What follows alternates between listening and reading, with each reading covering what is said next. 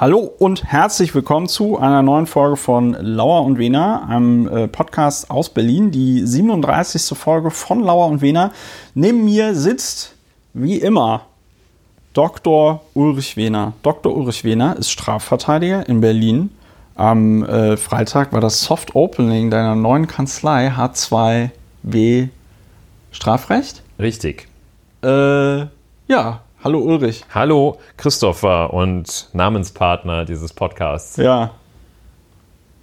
Genau. Ja, Soft Opening. Soft Ein Opening. Begriff, Darf- den ich auch noch nicht allzu lange kenne, den ich hier in Berlin von Restauranteröffnungen kenn, kenne. Dort habe ich ihn zum ersten Mal gehört. Ich glaube, Soft Opening bezeichnet den Vorgang, dass man schon mal eröffnet, aber nichts klappt. Und bei einem Restaurant natürlich anders als bei einer Anwaltskanzlei.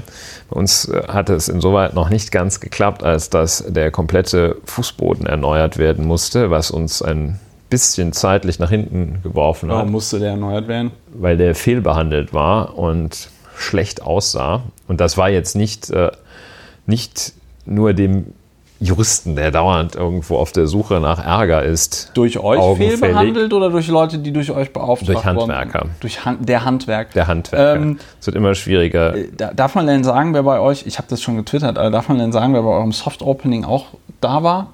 Ja, alle H, zwei, zwei H und W. Ja, aber also an Gästen. An Gästen waren alle da, die im Strafrecht, jedenfalls in Berlin, Rang und bedeut die, die Guten waren da, die wirklich Guten Die gut, waren da. ja, und, und vor allen Dingen, weil das wollte ich die ganze Zeit sagen, Thomas Fischer war da, ne? Ja, Richter. Ich habe mich aber nicht, BGH ich habe mich nicht getraut, ihn anzusprechen. äh, war auch da, hat uns die Ehre zuteil werden lassen, uns bei unserer Soft Opening zu besuchen. Ja, das war Ja. sehr schön. Habe ich, hab ich gesagt, habe ich getwittert, das ist so ein bisschen so, wie wenn der, wenn der Papst bei der Eröffnung von irgendeiner Kapelle vorbeikommt und dann da auch nochmal so seinen Segen spricht, oder? Das ist doch bestimmt unter Juristinnen und Juristen, unter Strafverteidigern ein gutes Zeichen, wenn Thomas Fischer zum Soft Opening kommt, oder? Das ist sicherlich ein sehr gutes Zeichen. Ich würde es allerdings äh, eher so ausdrücken, also eher umgekehrt sagen, dass wenn Thomas Fischer zu so etwas nicht kommt, das ist so, als wäre der Papst Ostern nicht im Petersdom.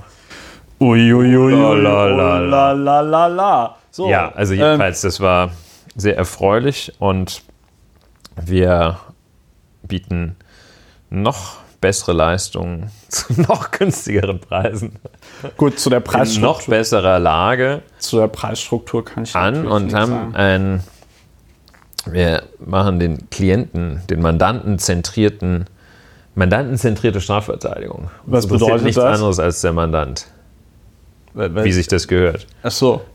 Geld, Ruhm ist uns alles egal. Ja, nicht egal, weil ihr habt ja auch viele Mitarbeiterinnen und Mitarbeiter, die freuen sich ja auch, wenn, wenn der Lohn reinkommt. Ja, wir sind natürlich kein Idealverein und nicht gemeinnützig. Dazu kommen wir nachher noch. Ähm, Ja. ja, wie dem auch sei. Das ist jedenfalls das Ereignis des Freitags gewesen. Ja, das war der Grund, warum wir Samstag nicht gepodcastet Ja, haben. in der Wegen Tat. Freitag. Das muss Junge, Junge, Junge. zugeben. Das also, war, äh, äh, musste leider ausfallen musste- wegen gestern. Wegen gestern, genau. Aber es war sehr schön. Also, äh, ja, tolle Kanzlei, tolle Mitarbeiter. Ist halt echt ärgerlich, dass ich nicht kriminell bin. Ich würde mich sofort äh, gerne von euch vertreten lassen. Ja, Ja. Gut. das Ähm, hast du aber auch in der Hand. ja, Ulrich. Ich würde es aber nicht im Podcast Ich, ankündigen. ich denke, ja, erstens das und zweitens denke ich auch, dass, wenn ich kriminell wäre, hoffe ich doch, dass ich das so gut mache, dass ich ähm, nicht erwischt werde. Zweitens denke ich, dass es auch sehr legale Weisen, Arten und Weisen gibt, kriminell zu sein, zum Beispiel Investmentbanker oder so, ja. Ähm, dann sollte ich mich doch eher lieber darum bemühen, sowas zu machen, statt weiß ich nicht, so ein, so ein Koks-Taxi durch Berlin fahren zu müssen oder so, ja. Und ähm, äh, äh, drittens denke ich, dass ich, wenn ich weiterhin die legalen Pfade beschreite, wie ich das so in den vergangenen 35 Jahren meines Lebens gemacht habe. Vertrag, ne? Wie bitte? Ja, Was hast du? Metaphertag heute. Mit, heute ist Metaphertag, ja. Ein, ein Euro in die Metapherkasse. Ähm, dass ich dann äh, allen beteiligten Menschen irgendwie deutlich mehr äh, bringe, als wenn ich jetzt anfange, das grüne Gewölbe auszuräumen zum Beispiel. Ja, das war Straftat der Woche. ne? Straftat der Woche auf jeden Fall. Ähm, wobei ich offen gesprochen kein Mitleid mit sowas habe, weil ich mir denke, das ist auch. Gut, das führt jetzt wieder zu weit, aber wenn da jetzt, vor allem Dingen, insbesondere war es ja kein Raub, ne? Also wenn ich das jetzt richtig verstanden habe, haben die ja im grünen Gewölbe, sind die da einfach rein, haben die, haben den Schmuck rausgeholt und sind wieder raus, ne? Ja, ist ein besonders schwerer Fall des Diebstahls. 242, 243 sprich besonders schwer dadurch, dass man davon ausgehen muss, dass diese Sache durch eine besondere Sicherung gegen Wegnahme Ja. geschützt war und natürlich Eindringen in einen verschlossenen Raum. Also sprich das grüne Gewölbe. Ja. Ich finde äh, allerdings ist so gesehen ein etwas missverständlicher Begriff, aber meine Lieblingsstraftat ist in der Tat die Entwendung dieser klitzekleinen Goldmünze aus dem Bode-Museum. Ja. Da schmunzel ich noch bis heute. Ähm, naja, wie dem auch Die da sei. so eine Leiter auch benutzt haben, ne? ja, die dann auch so abgeseilt haben und da hat meines Erachtens die Spurensicherung der, die KT hat da meines Erachtens in der Nähe des Bodemuseums auch so eine kleine, kleine Kuhle im Boden gefunden, da war denen, die, war denen diese Münze mal hingefallen. Sehr gut. Die ist, glaube ich, Wagenrad groß. Also es Ja. fällt mir, ja, bei aller Ich, ich finde, Bei aller wenn es so Sachen, wenn es Ablehnung von Straftaten. Ja, aber wenn es so Aber es groß, gibt auch ganz coole. wenn es so weißt du, wenn es so große Gegenstände sind, die ja vor allen Dingen auch, also ich sag mal, dieser ganze Schmuck, der da in diesem grünen Gewölbe liegt, ne, oder lag, der ist ja jetzt nicht dadurch entstanden, dass die Bürgerinnen und Bürger Sachsens damals als dieser Fürst oder wer auch immer das da gemacht hat, die haben ja nicht gesagt, komm, wir legen alle mal zusammen und äh, machen diesen Schmuck. Die sind eher zusammengelegt worden. Genau, die sind zusammengelegt worden. Das heißt, nach heutigen Maßstäben wäre das Zustandekommen dieser, dieses Schmuckes wahrscheinlich auch nicht so legal gewesen, oder? Ja, das lässt sich wahrscheinlich nur mit dem Nähen eines Adidas-Fußballs vergleichen, den äh, in Kambodscha Ja, Sechsjährige. genau. So. Und Nee. von dem, und, und das ist genau der Hintergrund, dass ich mir gedacht habe, äh, da habe ich, da habe ich so wenig Mitleid. Weißt du, dieser Fürst, der hätte von, diesen, von diesem Schmuck, den er da hat machen lassen, hätte er halt Schulen bauen können oder öffentliche Infrastruktur oder äh, LTE an jeder Milchkanne. Gut, das ist jetzt natürlich ein bisschen polemisch, aber er hätte natürlich viel machen können. Und stattdessen hat er sich dazu entschieden, nein, ich will jetzt mit irgendwelchen Buddies mithalten und auch so pompösen Schmuck und, und so protziges Zeug, so Repräsentationsgehabe machen, ja. Ja, ja, wenn es Motorjachten gegeben hätte, hätte er eine Genau. Motorjacht. Oder wenn es damals schon Kunsthandel gegeben hätte, äh, äh, so im Sinne dieser bildenden Kunst, dann hätte er sich irgendwie einen Van Gogh für, weiß ich nicht, 100, 200 Millionen Euro gekauft. Oder? Ja, kann man so sehen. Ich finde, dass äh, die dort entwendeten Schmuckstücke waren ja dann doch aus dem Eigentum des Fürsten in dies Volkseigentum sozusagen.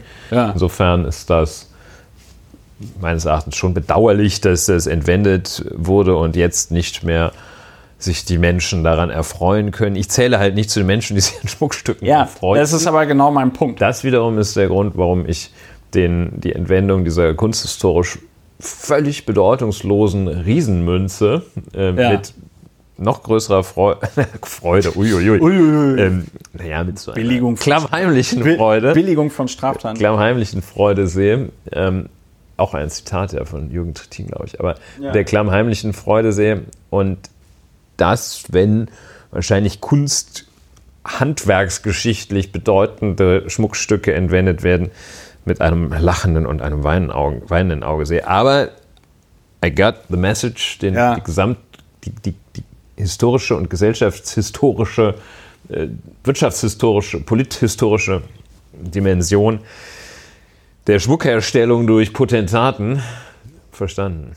Ja, also deswegen, ich habe da, ich habe da dann tatsächlich kein Mitleid. Ich habe auch nicht verstanden, warum dann da, ich glaube, der Kretschmer ist ja dann auch so abgegangen und hat irgendwie auch wieder so Sachen gesagt, so in der Kategorie, das ist ein Angriff auf alle Sachsen oder irgendwie sowas, ja. Dies werden wo ich viel mir, angegriffen, Wo ich gesagt. mir halt echt irgendwie so denke, wenn du dort irgendwie so eine Kette mit Swarovski-Steinen reingelegt hättest, hätten 99,9 Prozent der Leute, die in dieses komische grüne Gewölbe gehen, auch nicht gesehen, ob das jetzt echt oder unecht ist. Ja? Und hätten dann gesagt, ah ja, toll, Schmuck. Und dann wären sie wieder rausgegangen und dann hätten sie gesagt, ich habe das grüne Gewölbe gesehen. Was gibt es denn, wo du sagen würdest, das wäre ein, ein materiellen Ding, an materiellem, dessen Verlust für die Menschheit wirklich groß wäre? Ja, also. Äh, Kunst zum Beispiel, aus dem Bereich der Kunst. Ja, gut, aus dem Notre Dame. Aus dem Bereich, ja, also ich sag mal so, im, im Zeitalter der digitalen Reproduzierbarkeit von so ziemlich allem, im Zeitalter hier, wie hieß der, der Beltracchi? Ja. Ne, also ähm, im Zeitalter, ich meine, wobei, ich meine, begnadete Kunstfälscher gab es ja eh äh, äh, immer, ja. Ähm, was ich schlimm finde oder was ich richtig, wo mir das Herz geblutet hat, ist, da haben wir auch in diesem Podcast drüber geredet, äh, als das brasilianische Nationalmuseum brannte. Ja. Ne? Das war ein ganz, ganz großer Verlust. Äh, da lagen ja auch teilweise noch so äh, Skelette von so Urmenschen drinne, äh, die, wo sie dann, also, ne, und ich glaube, das wurde, dieses Skelett konnte irgendwie noch geborgen werden oder so, ja, also hat das zum Glück überlebt. Aber wenn dort tatsächlich die Geschichte eines Landes verbrennt, ich bin ja immer auch, äh, Leute, die mir auf Twitter folgen, wissen das, auf Kriegsfuß mit der Digitalisierungspolitik des Bundesarchives, ja.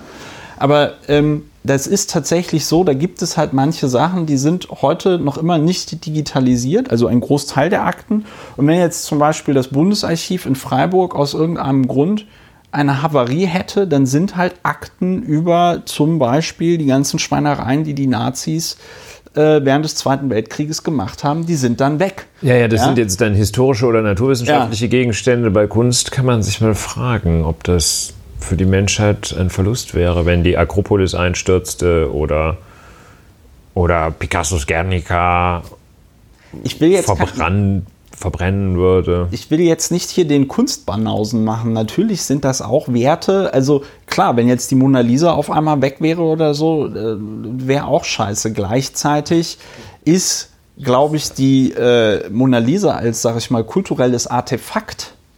Ist nicht so wichtig ja für den schon, Fortbestand. Ist ne? ja schon, nee, mhm. die ist ja schon größer als nur die eine Mona Lisa, die da im Louvre hängt. Verstehst du, was ich meine? Oder hier der, ähm, äh, ich weiß gar nicht, wo der steht, dieser David, die, die, also diese. Florenz. Ja, also diese eine große äh, Marmorskulptur oder so. Ja, ja, oder Botticellis Venus. So, oder klar, ich meine, die Sixtinische Kapelle oder so, ja, das sind natürlich Dinge. Die Nachtwache. Äh, wo du. Die wo Meninas. Du, wobei du und die, Velasquez, die, viel vergessen, aber ganz was Feines. Ja, okay. Die Sixtinische Kapelle kannst du dir zum Beispiel hochauflösend im Internet angucken. Das ist zum Beispiel sehr beeindruckend. Da kannst du wirklich bis äh, ganz nah dran an die Decke da halt irgendwie ranzoomen und so. Und ich glaube, äh, das wäre bei Kunst in meinen Augen tatsächlich viel wichtiger, dass man die auf eine Art und Weise digital sichert, dass ähm, der Verlust natürlich trotzdem schade wäre, aber ähm, dann auch nicht so wehtun würde, weil man in der Lage wäre, es noch auf eine gewisse Art und Weise zu reproduzieren. Ich, ähm, was ja, ich, verstehe. Wie, ja, wie gesagt, was ich wie gesagt, Gedanke. was ich wie gesagt befremdlich finde, ist ähm, äh, diese diese Schmuckgeschichten, denen kann ich tatsächlich nichts abgewinnen.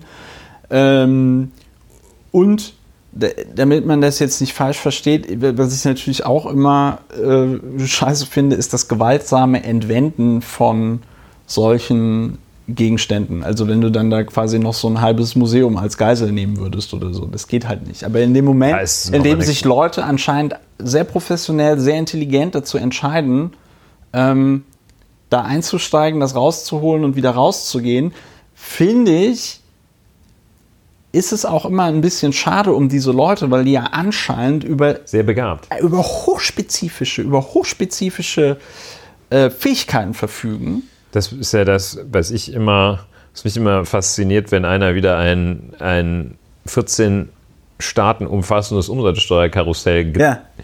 designt hat, wo man sagt, dieser Mensch, diese Person, dieser Mann, ja, meistens. Meistens sind es Männer. Dieser Mann hätte auch seine Energie, sein Intellekt und seine Beharrlichkeit ja. einsetzen können, eine NGO gründen zum Beispiel. Ja. Und Und es wäre deutlich mehr dabei rausgekommen als siebeneinhalb Jahre Knast. Das ist richtig. Und äh, das ist, glaube ich, auch äh, eine ganz, ein ganz großes Problem des äh, Strafvollzugs in Deutschland, aber auch weltweit, dass man sich nicht die spezifischen, ähm, die spezifischen Fähigkeiten dieser Strafgefangenen dort anguckt und sich dann nicht gezielt überlegt, zu sagen, okay, pass mal auf, weiß ich nicht, du hast jetzt hier fünf Jahre lang die Logistik für dein Koks-Taxi gemacht. Vielleicht wärst du in der Dispo von irgendeinem äh, äh, Lieferservice oder so auch ganz gut aufgehoben. Ja, ja die, das Problem die ganze ist, die, Gruppe Dispo, der, der, ja. die ganze Gruppe der Betrüger perfekt einsetzbar als Coaches, als ja. äh, Außendienstler. Ja. als Verkäufer. Also die würden am besten die Leute schulen. Ja, und ich glaube, und ich glaube, äh, da, da, da sind ungehobene, genau. da sind ungehobene Potenziale, ähm, die Licht genutzt werden und die den Staat dann einfach und nicht nur den Staat, sondern die Allgemeinheit natürlich, dann halt doppelt und dreifach so viel kosten, weil man die eben nicht in, sag ich mal, legale Berufe führt, diese Menschen, obwohl sie ja anscheinend über Fähigkeiten verfügen, die man auch anderweitig gewinnbringend einsetzen könnte im Kapitalismus. Jetzt haben wir, ja. und da werden die äh, äh, langjährigen Hörerinnen und Hörer dieses Podcastes natürlich auch ein bisschen mit dem Kopf schütteln. Jetzt haben wir also so richtig lange diese Einführung gemacht und dort ein Thema, ein Thema bearbeitet, was wir überhaupt gar nicht auf unserem Zettel hatten, nämlich Strafverfolgung, Straftaten im Allgemeinen, äh, die wir natürlich alle missbilligen manche aber mehr als andere. Ulrich, äh, für die neu, neuen Hörerinnen und Hörer ganz kurz. ganz kurz ist immer gut. Ähm, was, was machen wir aber eigentlich in diesem Podcast Lauer und Wehner? Ja, wir sind vielleicht damit anfangen, nicht der Kunsthistoriker, nur partiell der kunsthistorisch Auch. bedeutsamste Podcast im deutschen Fernsehen. Wir äh, sind der Podcast für die Gesprächs- Kultur, der beziehungsweise für die Alltagsbewältigung durch klug angewandte Sprache.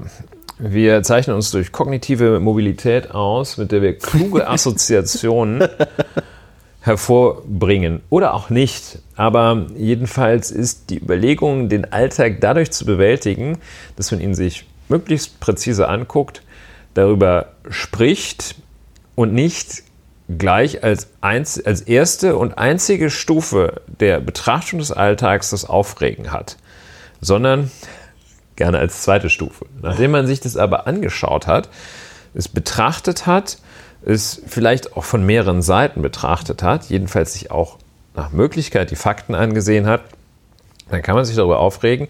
Jedenfalls gilt es, den Wahnsinn dadurch zu bewältigen, dass man ihn erörtert. Sprache ist unsere, unser Instrument zur Alltagsbewältigung. Ja. Und so betrachten wir teilweise in freier Assoziation die Dinge. Ja. Die so im Laufe einer Woche geschehen.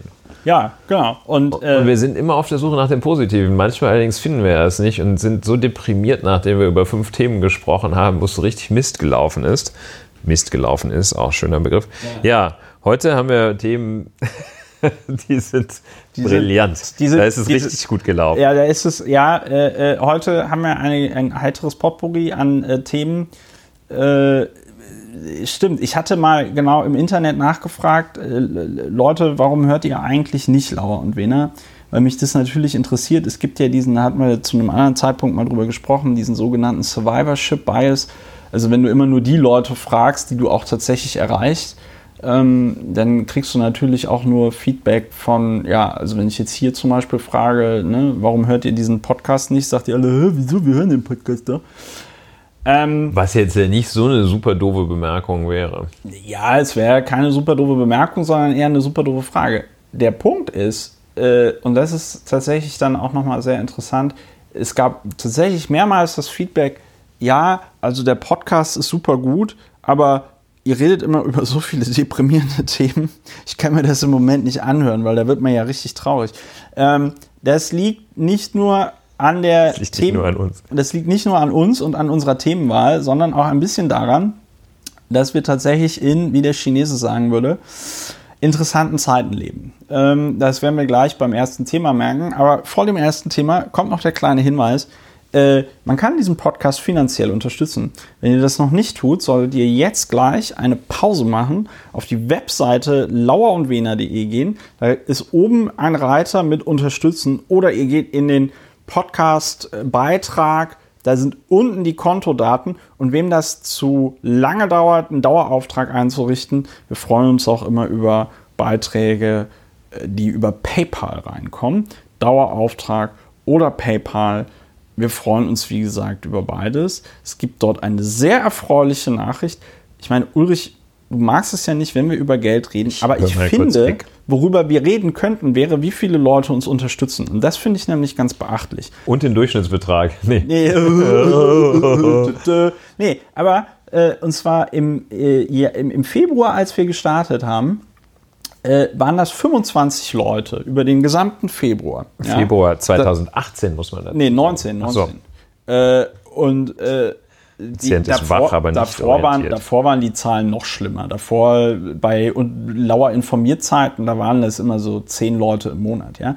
Also Februar, Februar 2019 waren es 25 und jetzt im November, der Monat, der jetzt gerade vorbei ist, waren es sage und schreibe 178 Leute, die sich dazu entschieden haben, entweder per Dauerauftrag oder per PayPal was äh, rüberzuschieben. Es waren Vielen tatsächlich, Dank. sage und schreibe, 153 Dauer, also äh, Transaktionen auf dem Konto, die meisten davon Daueraufträge und 25 über PayPal. Wenn man sich jetzt anschaut, wie viele äh, Hörerinnen und Hörer wir pro Folge haben, dann ähm, ist das natürlich noch immer ein verschwindend geringer äh, äh, Bruchteil. Aber äh, ich möchte mich an dieser Stelle hier nochmal wirklich ganz, ganz herzlich bedanken bei allen Unterstützerinnen und Unterstützern des Podcastes.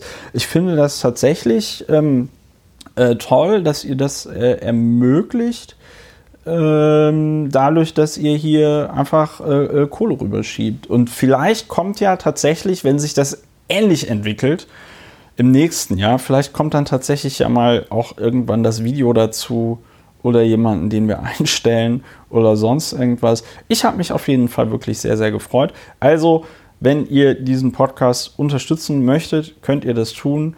Äh, und zwar entweder über Dauerauftrag oder PayPal. Ich würde mich freuen, wenn ihr euch jetzt die Zeit nehmt, das zu tun. So, ähm, anderes Thema, auch noch ganz kurz das müssen wir, Ulrich und ich gehen ja nach dem Podcast immer noch kurz was essen. Das müssen wir dann beim Essen irgendwie klären. Aber ich kann euch schon mal sagen, das Merchandise, wer die Fotos auf Twitter gesehen hat, das mit dem Merchandise ist on a way. Aber ich muss es halt alles irgendwie ordentlich machen und so, damit das Finanzamt nicht kommt ähm, und sagt, was machen Sie hier? Dann gibt es noch die Problematik, dass wir äh, uns überlegen müssen, welche Adresse wir da genau reinnehmen, weil meine Privatadresse kann ich nicht angeben. Ulrich will seine Privatadresse verständlicherweise auch nicht angeben. Die Kanzleiadresse ist auch schwierig, weil dann das Finanzamt. Also, ähm, es ist eine never-ending Story, aber sie wird spätestens Anfang nächsten Jahres geendet sein, hoffe ich zumindest. Ja, und dann könnt ihr auch. Wahrscheinlich kriegen wir das Weihnachtsgeschäft nicht Das Weihnachtsgeschäft kriegen wir nicht mehr, kriegen wir nicht mehr hin. Schade, wegen, machen, wegen, wegen machen wir Einzelhändler ja sonst zwei Drittel unseres Jahres. Ja, wir machen auf jeden Fall, ähm, wir machen auf jeden Fall, wenn der Shop online ist, feiern wir dann einfach im Januar nochmal Weihnachten. Ja, oder ihr wünscht euch einfach von euren Eltern einen Gutschein, ähm, dass sie euch dann einfach im Lauer und Wiener Online-Shop schöne Tasse bestellen sollen, wenn der Shop denn dann online ist. Ja, das war der, äh, das war, das war der ähm, Werbeteil. Werbeblock. Und jetzt kommen wir zu einem, zum nächsten Werbeblock. Nein, unser erstes Thema. Äh, ich hatte im Tagesspiel äh, über etwas geschrieben oder wir fangen anders an. Es gibt einen Moment ein Crowdfunding auf der Plattform Start Next ähm, und es nennt sich Olympia 2020. In diesem Crowdfunding Olympia 2020 wollen die Herstellerinnen und Hersteller eines ähm, von, von, von Präservativen ja, es ist ein Start-up, das nennt sich irgendwie Einhorn Berlin. Ich wollte es gar nicht nennen, weil diese Typen benutzen dieses Ding, um Werbung, Werbung, Werbung zu machen. Ähm, ich finde es jetzt auch leider nicht mehr auf der Webseite von Startnext, weil die das, ähm, äh, ja, das ist schwierig. Und wenn man Olympia 2020 eingibt, dann kommt Olympia, dann kommen ja, die es gibt Olympischen es hier Spiele. bei Start Next. Äh, Stell dir vor, es gibt einen Tag. Ach ja, genau. Jetzt habe 511.000 Euro haben sie Genau, zusammen. 511.000 Euro haben sie gesammelt in, äh, ich glaube, jetzt mittlerweile acht Tage. Es gibt noch 22 Tage. Das Funding-Ziel ist 1,8 Millionen beziehungsweise 2,7 Millionen. Und zwar geht es dort einmal für, um eine Veranstaltung für 1, äh, für 60.000 Menschen im Olympiastadion und einmal eine Veranstaltung für 90.000 Menschen im Olympiastadion. Und man möchte also das Gefühl bekommen, wirkmächtig zu sein. Und die Veranstalterinnen und Veranstalter haben sich überlegt, man könnte ja mal, wenn man das denn möchte, dort gemeinsam im Olympiastadion äh, Online-Petitionen zeichnen im Online-Petitionssystem des Deutschen Bundestages. Ein Ticket fängt bei 29,95 an, das wurde 441 Mal gebucht. Dann gibt es das für 31,40 Euro, wo man, glaube ich, noch irgendwie dekarbonisieren kann äh, für ja, 1,50 Euro. Das wurde 2443 Mal gebucht und dann gibt es noch, dann gibt es tatsächlich fünf Leute, die für 30.000 Euro das Tausender-Ticket gebucht haben. Äh, lange Rede, kurzer Sinn. Äh, die machen also diese Veranstaltung. Es gibt ein Video am Anfang mit äh, Charlotte Roche und Luisa Neubauer, wo es also dann da, wo dann so Sachen gesagt werden wie, es war noch nie so einfach, die Welt zu retten und so. Und ja, es gab im Internet dazu einige Kritik, unter anderem von mir. Ich habe im Tagesspiegel was darüber geschrieben. Fehlen dir noch wichtige Informationen zu diesem Projekt? Nein, inhaltlich soll es darin bestehen, dass sie alle im äh, Berliner Olympiastadion zusammenkommen. Nach Möglichkeit wohl 80.000 Leute, 90.000 Leute. Ja. Und sich dann da, fällt mir jetzt etwas schwer zu sagen, äh, treffen und das, um das Klima retten an dem Tag Ja, wahrscheinlich. Ne? genau. Aber ähm, ja, das ist Ziel, das Ziel. Inhaltlich viel mehr gibt es meines Erachtens noch nicht auf Anhieb jedenfalls zu erkennen, als dass da das große Projekt startet und an dem Tag alle zusammenkommen und ja, zum Beispiel Online-Petitionen dann live unterzeichnen in Anwesenheit. Ja. Ja. Ja, darüber habe ich mich furchtbar aufgeregt im Tagesspiegel. Ich werde den Artikel verlinken. Ich möchte jetzt da gar nicht so viel drüber reden, warum ich das genau Quatsch finde. Es lässt sich in meinen Augen darauf runterbrechen, dass wenn du 90.000 Leute an einem Ort versammelst äh, und das verbindest mit, noch nie war es so leicht, die Welt zu retten oder so, ja, dann ist das ein bisschen Etikettenschwindel. Weil wenn du willst, dass 90.000 Leute auch gleichzeitig eine Petition im Petitionssystem des Deutschen Bundestages unterzeichnen, dann kannst du das auch über einen E-Mail-Newsletter organisieren oder so. Ja?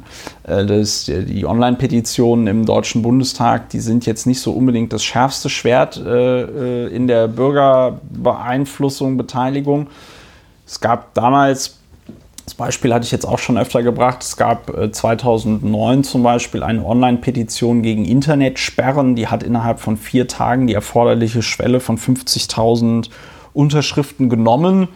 Die Initiatorin hat dann da schön einen Vortrag gehalten im Petitionsausschuss des Deutschen Bundestages und dann hat der Deutsche Bundestag das sogenannte Zugangserschwerungsgesetz beschlossen. Ja? Also ähm, über Petitionen lacht man sich in diesem Parlament leider, leider äh, so ein ganz klein bisschen kaputt. Ne? Wir hatten ja, Ja, hier die Petition gehört zusammen mit der Dienstaufsichtsbeschwerde, die Juristen bezeichnen mit den drei F, ne? formlos, fristlos, fruchtlos.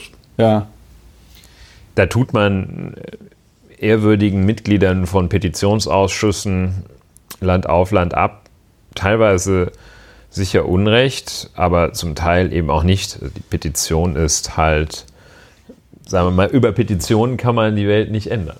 die, äh, äh, die Leute, die äh, Behinderten, die es vor dem Bundesverfassungsgericht geschafft haben, ähm, ihr Wahlrecht zu erklagen, die haben sich ja zum Beispiel auch zuerst an den Petitionsausschuss des Deutschen Bundestages gewendet. Der hat dann ihr Anliegen äh, abgelehnt und ähm, dann sind sie halt vor das Bundesverfassungsgericht gegangen. Also es ist ein etwas sehr schräges Projekt, ähm, das natürlich für einiges an Irritation gesorgt hat. Ich habe die Möglichkeit genutzt, äh, in einem Gastbeitrag dann eben das Ganze mal zu versuchen, in konstruktive Bahnen zu lenken, äh, indem ich gesagt habe, ich würde jetzt gerne eine NGO gründen. Also eine Nichtregierungsorganisation, die einfach Gesetze schreibt für die akute Bekämpfung des Klimawandels. Ja? Und ähm, ich habe darauf viel positives Feedback bekommen. Ich wollte das jetzt hier nur mal kurz erwähnen, damit Leute, damit ich Leute, die mir eine E-Mail schreiben und die wissen wollen, wie es weitergeht, einfach hierauf verweisen kann und ihnen mitteilen kann, ja, äh, es geht weiter. Aber ähm, es ist vielleicht auch nicht so, wie sich das manche erhoffen, weil ich schon darauf oder schon gucke, dass, es, dass ich jetzt erstmal mit einer relativ kleinen Gruppe von Menschen diesen Verein gründe. Da ist auch noch die Frage zu beantworten, ob das jetzt eine ähm, ob das jetzt ein gemeinnütziger Verein wird oder eine GmbH oder eine GmbH in Kombination mit einer Stiftung oder so, ja. Ähm, das sind alles Sachen, die werde ich in den nächsten Tagen und Wochen noch ausloten. Ja, und dann äh, geht es halt tatsächlich darum, Kohle zu sammeln und zwar erstmal nicht über Startnext, sondern tatsächlich über Leute, die irgendwie bereit sind. Äh, Neudeutsch würde man VCs sagen, ne? Risikokapitalgeber, also Leute, die äh, tatsächlich irgendwie sagen, okay, ich habe jetzt irgendwie so viel Kohle, dass ich jetzt mal irgendwie 10.000 Euro oder 20.000 Euro in sowas äh, geben kann. Und der Return on Invest wäre dann also nicht irgendwie ein, weiß ich nicht, eine Fantastilliarde Euro, weil wir dann irgendwann äh, was machen, was dazu führt, dass diese NGO einen Umsatz von einer Fantastilliarde Euro hat, sondern der Return on Invest wäre so tatsächlich ein bisschen Weltrettung. Ne? Ähm, und ich sag mal, der Hebel, über den eine solche NGO arbeiten könnte, wäre halt tatsächlich, dass man sich also konkret anguckt, was sind die Gesetze auf Landesebene, die man machen kann. Und dann sagen hier, liebes Landesparlament, beschließe das. Und liebes Landesparlament, wenn du das nicht beschließt, dann machen wir halt einfach einen Volksbegehren. Beziehungsweise dann eine Volksabstimmung.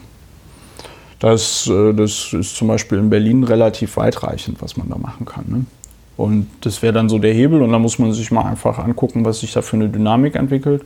Ich bin natürlich sehr gespannt, aber auch so viele sehr qualifizierte Juristinnen und Juristen, die dann sowas auch so schreiben, dass es von einem Parlament beschlossen werden kann. Ähm, aber äh, ich habe da sehr viel positives Feedback jetzt bekommen in den letzten Tagen und äh, bin da guter Dinge, das dann jetzt auch so zu starten, dass es hoffentlich im Januar schon irgendwas gibt, was man präsentieren kann. Also jetzt nicht an konkreten Gesetzen, aber tatsächlich an konkreten, ähm, wie denn jetzt die Form dieser NGO sein soll und so weiter und so fort. Ja, ja sehr guter Ansatz. Vielen lieben Dank. Und was man sagen kann, es wird jedenfalls mehr geben, als dass man dann noch, äh, also dass man für Geld, das man da zur Verfügung steht, einfach noch Tickets für andere kriegt. Zum ja, Beispiel. Zum Beispiel. Also äh, ich, wie gesagt, man kann das ja alles machen. Ich meine, die Leute haben ja gesagt, ja, aber der Mario Barth, der lädt ja dann auch irgendwie 90.000 Leute ins Olympiastadion ein. Ja, das ist auch richtig und das ist auch ökologisch eine totale Katastrophe und ähm, man kann das auch irgendwie doof finden. Aber Mario Barth stellt sich da halt eben nicht hin und sagt, noch nie war die Weltrettung so einfach oder so. Ne? Ja, es ist äh, die Selbstwirksamkeitsillusion, die da vermittelt wird. Das, ja. Und das Schlimme oder das Gefährliche, wenn so eine Illusion vermittelt wird, ist ja, dass sie von der eigentlichen Tätigkeit ablenkt. Ja. Und den, der eigentlichen Wirksamkeit. Ja. Das ist ja wie mit der Homöopathie. Ja. Das ist ja. ja. auch eigentlich egal. Ist mir völlig egal, ob die Leute da Zuckerkügelchen in sich rein essen. Ähm, das ist egal. Nur, dass sie dann halt, dass ihren Kindern in die, in die Ohren ja gerne. Ne? Es gibt ja immer diese Beschwerden von HNO-Ärzten, die äh, die den äh, Kindern von Homöopathie-Anhängern diese Kugeln aus den Ohren holen müssen. Nee. Ne? Ja. Und ähm, ja, das Aber ist das halt ist eine Wirksamkeitsillusion und das Problem ist dann nicht, das unbedingt so sehr das, was die machen, dass sich da irgendwie 90.000 Leute im Olympiastadion treffen und die Answer My Friend singen, das ist ja, kann ja auch ganz schön sein. Ja, ja. Nur wenn sie dadurch glauben, dann schon alles getan zu haben oder viel getan zu haben, auch nur, dann bleibt das wirkliche Vorhaben auf der Strecke und man lebt in dieser Illusion. Ja, ja ich äh, finde, dass dieser Vergleich mit der Homöopathie von dir tatsächlich ein sehr guter ist. Der fasst es nämlich einfach nochmal wunderbar äh, zusammen. Also das Verhältnis dieser Veranstaltung zu Politik ist tatsächlich das Verhältnis von Homöopathie, Homöopathie zu, echter, zu echter Medizin, die wirkt. Ja, ja ähm, das kommt davon, wenn man drüber redet. Dann kommt man auf solche Dann kommt man Ideen. auf solche guten Sachen. Nein, also äh, äh, und ich halte euch dann also hier in diesem Podcast oder dann in möglicherweise sogar einem, den man extra wegen dieses, äh, wegen dieser NGO, dieses Startups macht, ähm, auf dem Laufenden darüber, wie sich das ausgeht. Ich sag mal, wo man dann tatsächlich Unterstützung braucht von Berlinerinnen und Berlinern, aber auch möglicherweise dann in anderen Bundesländern, ist, wenn es natürlich dann ans Unterschriftensammeln äh, geht für konkrete äh, Volksgesetzgebung weil äh, da sind die Hürden ja nach wie vor relativ hoch mit, ich glaube, 25.000 Euro, ach, 25.000 Euro, sag ich schon, 25.000 Unterschriften in der ersten Stufe und ich glaube, für ein tatsächliches Volksbegehren müssen dann 100.000 äh, Unterschriften gesammelt werden oder so. Aber in Zeiten von Internet und so sollte das ja auch einfacher sein. Ja, das wollte ich jetzt einfach nur mal zu diesem Olympia-Gebimsel dort ähm, sagen. Ich verlinke, wie gesagt, den Text. Wenn euch das mit der NGO interessiert, könnt ihr euch natürlich immer gerne bei mir melden, insbesondere wenn ihr Top-Verwaltungsjuristinnen und Juristen seid und unbedingt schon mal ein, die Landesbauordnung umschreiben wolltet oder so. Es gibt ja, äh, das hatte ich an anderer Stelle gesagt, zum Beispiel ja auch so, ein, so ein, schon so eine Initiative, die so ein, das ist auch schon eine Drucksache im Abgeordnetenhaus, die dann irgendwie sagen, Berlin soll den Klimanotstand ausrufen. Oder die EU, die hat ja jetzt auch den Klimanotstand ausgerufen. Ich glaube, ich habe es in diesem Podcast schon fünfmal gesagt, ich habe es auch schon 95 Mal getwittert, ich sage es aber nochmal ganz gerne. Wenn man sich das Grundgesetz Artikel 20a anschaut oder zum Beispiel die Verfassung von Berlin Artikel 31, dann ist der Schutz der natürlichen Lebensgrundlagen Staatsziel sowohl der Bundesrepublik Deutschland als auch des ähm, äh, Bundeslandes Berlin, des Stadtstaates Berlin.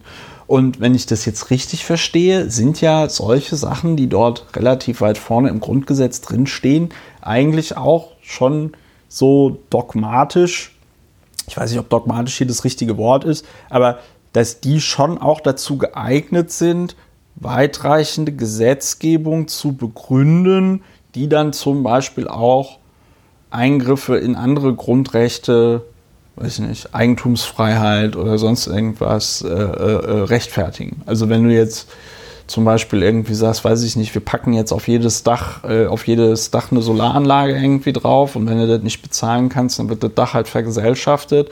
Und wenn du dich darüber beschwerst, dass das vergesellschaftet ist, hier hast du Artikel 31 respektive 20a Grundgesetz, äh, die Erhaltung der natürlichen Lebensgrundlagen. Wir müssen die natürlichen Lebensgrundlagen dadurch erhalten, dass wir kein CO2 mehr emittieren. Deswegen brauchen wir CO2-freien Strom. Also stell dich nicht so an, wie man im äh, Dings sagt. Ja, das Verfassungsrecht, das ist natürlich genau der Ablauf äh, in der verfassungsrechtlichen Dogmatik. Nein, natürlich nicht, aber Im Kern, ich hoffe, du willst. Das Verfassungsrecht ist eben ein durchaus auch der Interpretation und dem zeitlichen Wandel natürlich zugängliches ja. Recht. Und wenn es vielleicht äh, ganz besonders wichtig war in einer Zeit, das Erziehungsrecht der Eltern da reinzuschreiben, dann hat sich das vielleicht auch so ein bisschen, äh, bisschen überholt. Oder was gibt es für äh, Beispiele äh, sonstiger Art, äh, die mir alle ganz viele, die mir nicht einfallen. Es ist halt ein auch recht flexibles Recht in Grenzen, ja. Grundrechte zum Beispiel gewahrt werden und äh, entsprechend umgesetzt werden. Aber es ist natürlich flexibel und äh, auch zukunftsgewandt. Und das macht das Bundesverfassungsgericht ja immer wieder einmal.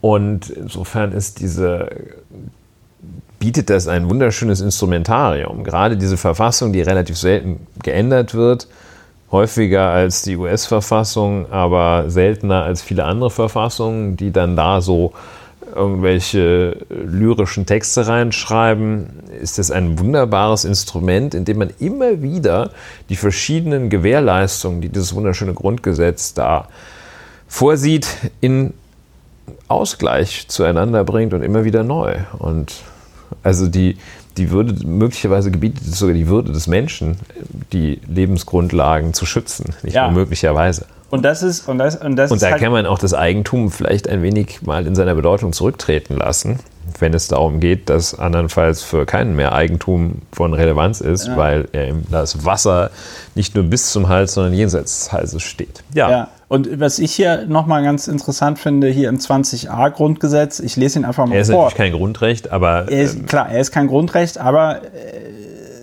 es steht halt trotzdem im Grundgesetz. Ne? Ja, das so, ist richtig. Der Staat schützt auch in Verantwortung für die künftigen Generationen die natürlichen Lebensgrundlagen und die Tiere im Rahmen der verfassungsmäßigen Ordnung durch die Gesetzgebung und nach Maßgabe von Gesetz und Recht durch die vollziehende Gewalt und die Rechtsprechung. Also insbesondere dieses äh, im ersten Teil da, dieses äh, äh, auch in Verantwortung für die künftigen Generationen, ist ja zumindest für mich ein Indiz, dass wenn es, wenn man es jetzt politisch darauf anlegen würde, diesen Grundgesetzartikel mit Sinn zu füllen, ja, dann könnte man das durchaus tun. Da muss man jetzt nicht noch den Klimanotstand ausrufen. Ja, der Klimanotstand ist ja ohnehin so eine, eine Parole. Bei Klimanotstand, kleiner Exkurs, was mich sehr verwundert hat, war, dass Kritik an diesem Begriff ja. geäußert wurde, weil Notstand so, ich weiß gar nicht, welche, welche Superschwachmaten oder welche auf welches schmales Brett? Welch Schmalbrettgeher äh, darauf kam, dass Klimanotstand eine böse Bezeichnung ist, weil sie Anspielungen enthält auf Ereignisse im Dritten Reich, namentlich das Ermächtigungsgesetz. Also bei Notstand fällt einem ausschließlich, äh, fällt einem doch zuallererst die Notstandsgesetzgebung aus den 60er Jahren. Ich wollte es gerade sagen. Da fällt einem doch nicht, äh, da fällt einem doch nicht der Hitler ein. Ja, vor allen Dingen, weil das hatten wir ja auch schon mal in diesem Podcast, das Ermächtigungsgesetz hieß ja Gesetz zur Beseitigung der Not von der Not und bla in Volk und Staat, irgendwie ja. so. Ja? Also das ähm, Ermächtigungsgesetz hatte ja tatsächlich nichts mit äh, irgendwelchen Notstandsgesetzen zu tun. Ähm, das ja. ist aber in meinen Augen auch einfach eine Nebelkerze, die dann gerne von konservativer Seite geschmissen ja, wird, war, damit man sich mit sowas dann nicht auseinandersetzen muss. Ja? Das war, also das, das war äh, unerträglich. Genau, also wir sind ja äh, Sprache äh, ist Form wichtig. Denken, ja. ja. nicht Sprache, Form, Denken. Der Gedanke verfertigt sich beim Sprechen. Da muss man sehr aufpassen. Ja, und aus aktuellem Anlass äh, dein Rekurs auf 20a, man merkt es, es ist in der Formulierung ist das nicht mehr so geschmeidig und so, so klar und einfach formuliert wie das, was 1949 verabschiedet wurde. Ja. Das ist aber jetzt quasi Literaturkritik. Ähm, und äh, gebietet aber dann zu sagen, die Bestrebungen, auch dem Artikel 6 einen neuen Absatz 1a hinzuzufügen. Ja. Und der Kinderrechte noch einmal äh, ausdrücklich nennt und ausformuliert. Da soll es heißen, jedes Kind hat das Recht auf Achtung, Schutz und Förderung seiner Grundrechte, einschließlich seines Rechts auf Entwicklung zu einer eigenverantwortlichen Persönlichkeit in der sozialen Gemeinschaft. Ja. Das Wohl des Kindes ist bei allem staatlichen Handeln, das es unmittelbar in seinen Rechten betrifft, angemessen zu berücksichtigen. Ja. Jedes Kind hat bei staatlichen Entscheidungen, die seine Rechte unmittelbar betreffen, einen Anspruch auf rechtliches Gehör. Das ist auch entbehrt dieser, dieser präzisen kurzen Formulierungskunst, die sich noch Bahn gebrochen hatte bei der Verabschiedung des Grundgesetzes in seiner ursprünglichen Form. Man merkt, da will es einer irgendwie besonders breit abdecken.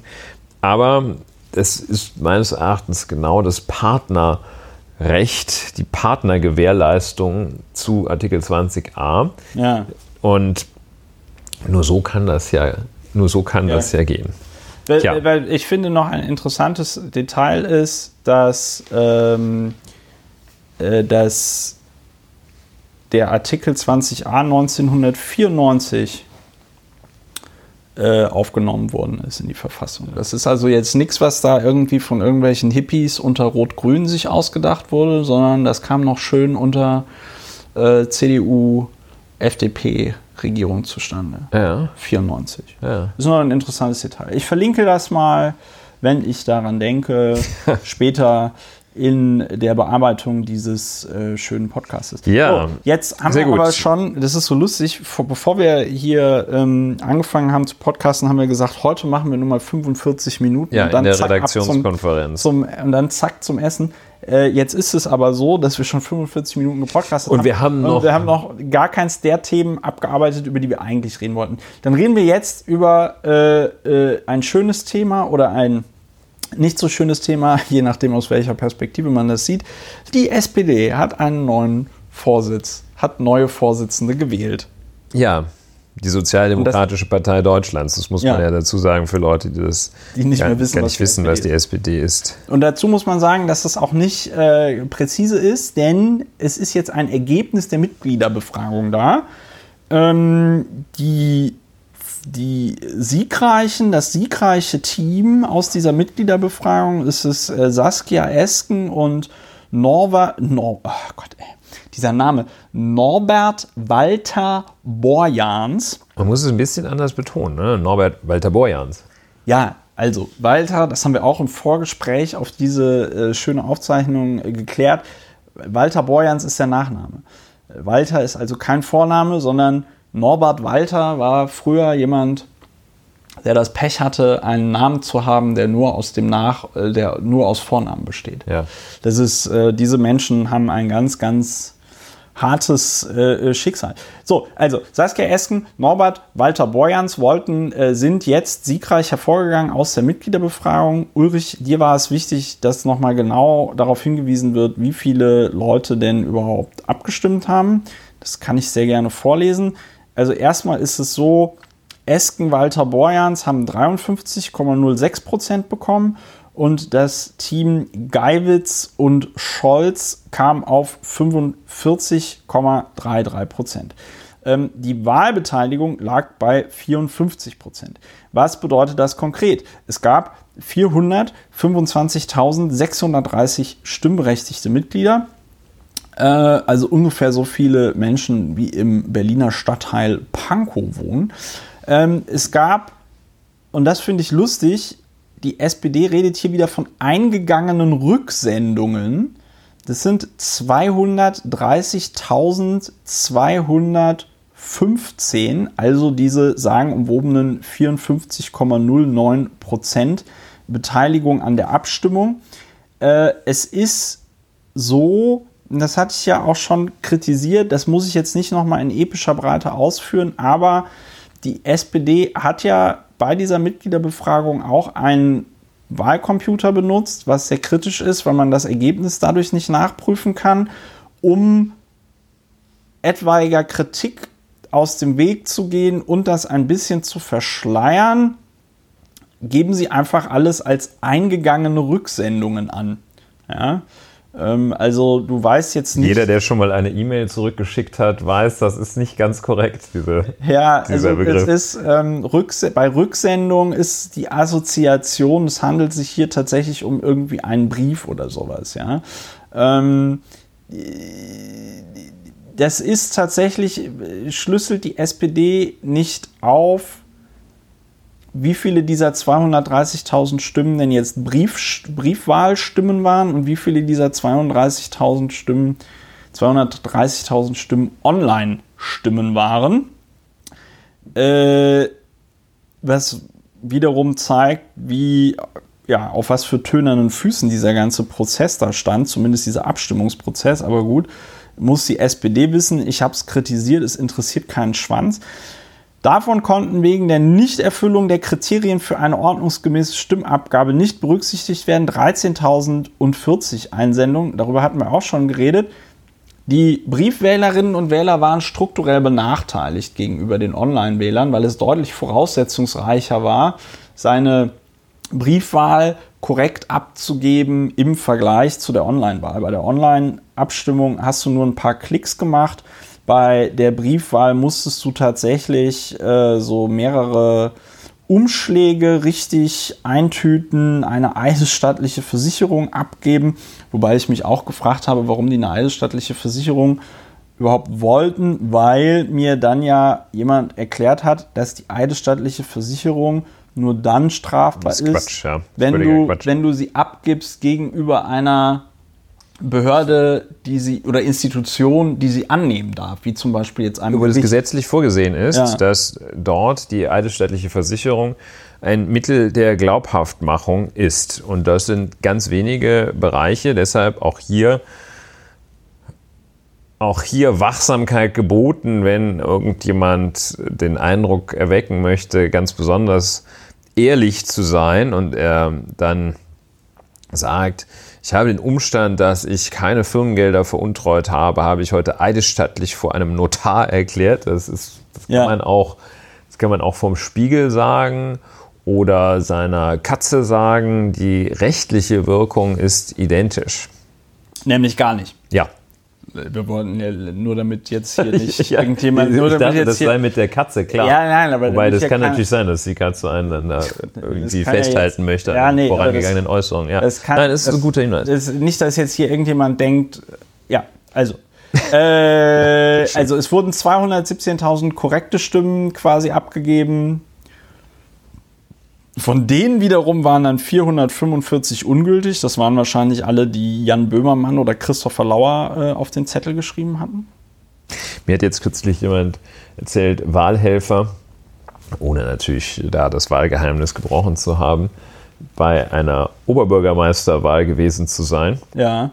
Da hatte ich dann auch gefragt, wie kriegen die Leute das denn eigentlich hin, ungültige Stimmen abzugeben? Ja. Weil ich dachte, das sei relativ klar, wie man das, also man, man geht ja auch nicht dahin, um eine ungültige Stimme Ja. abzugeben, typischerweise, sodass ich Ja. glaubte, das muss versehen sein.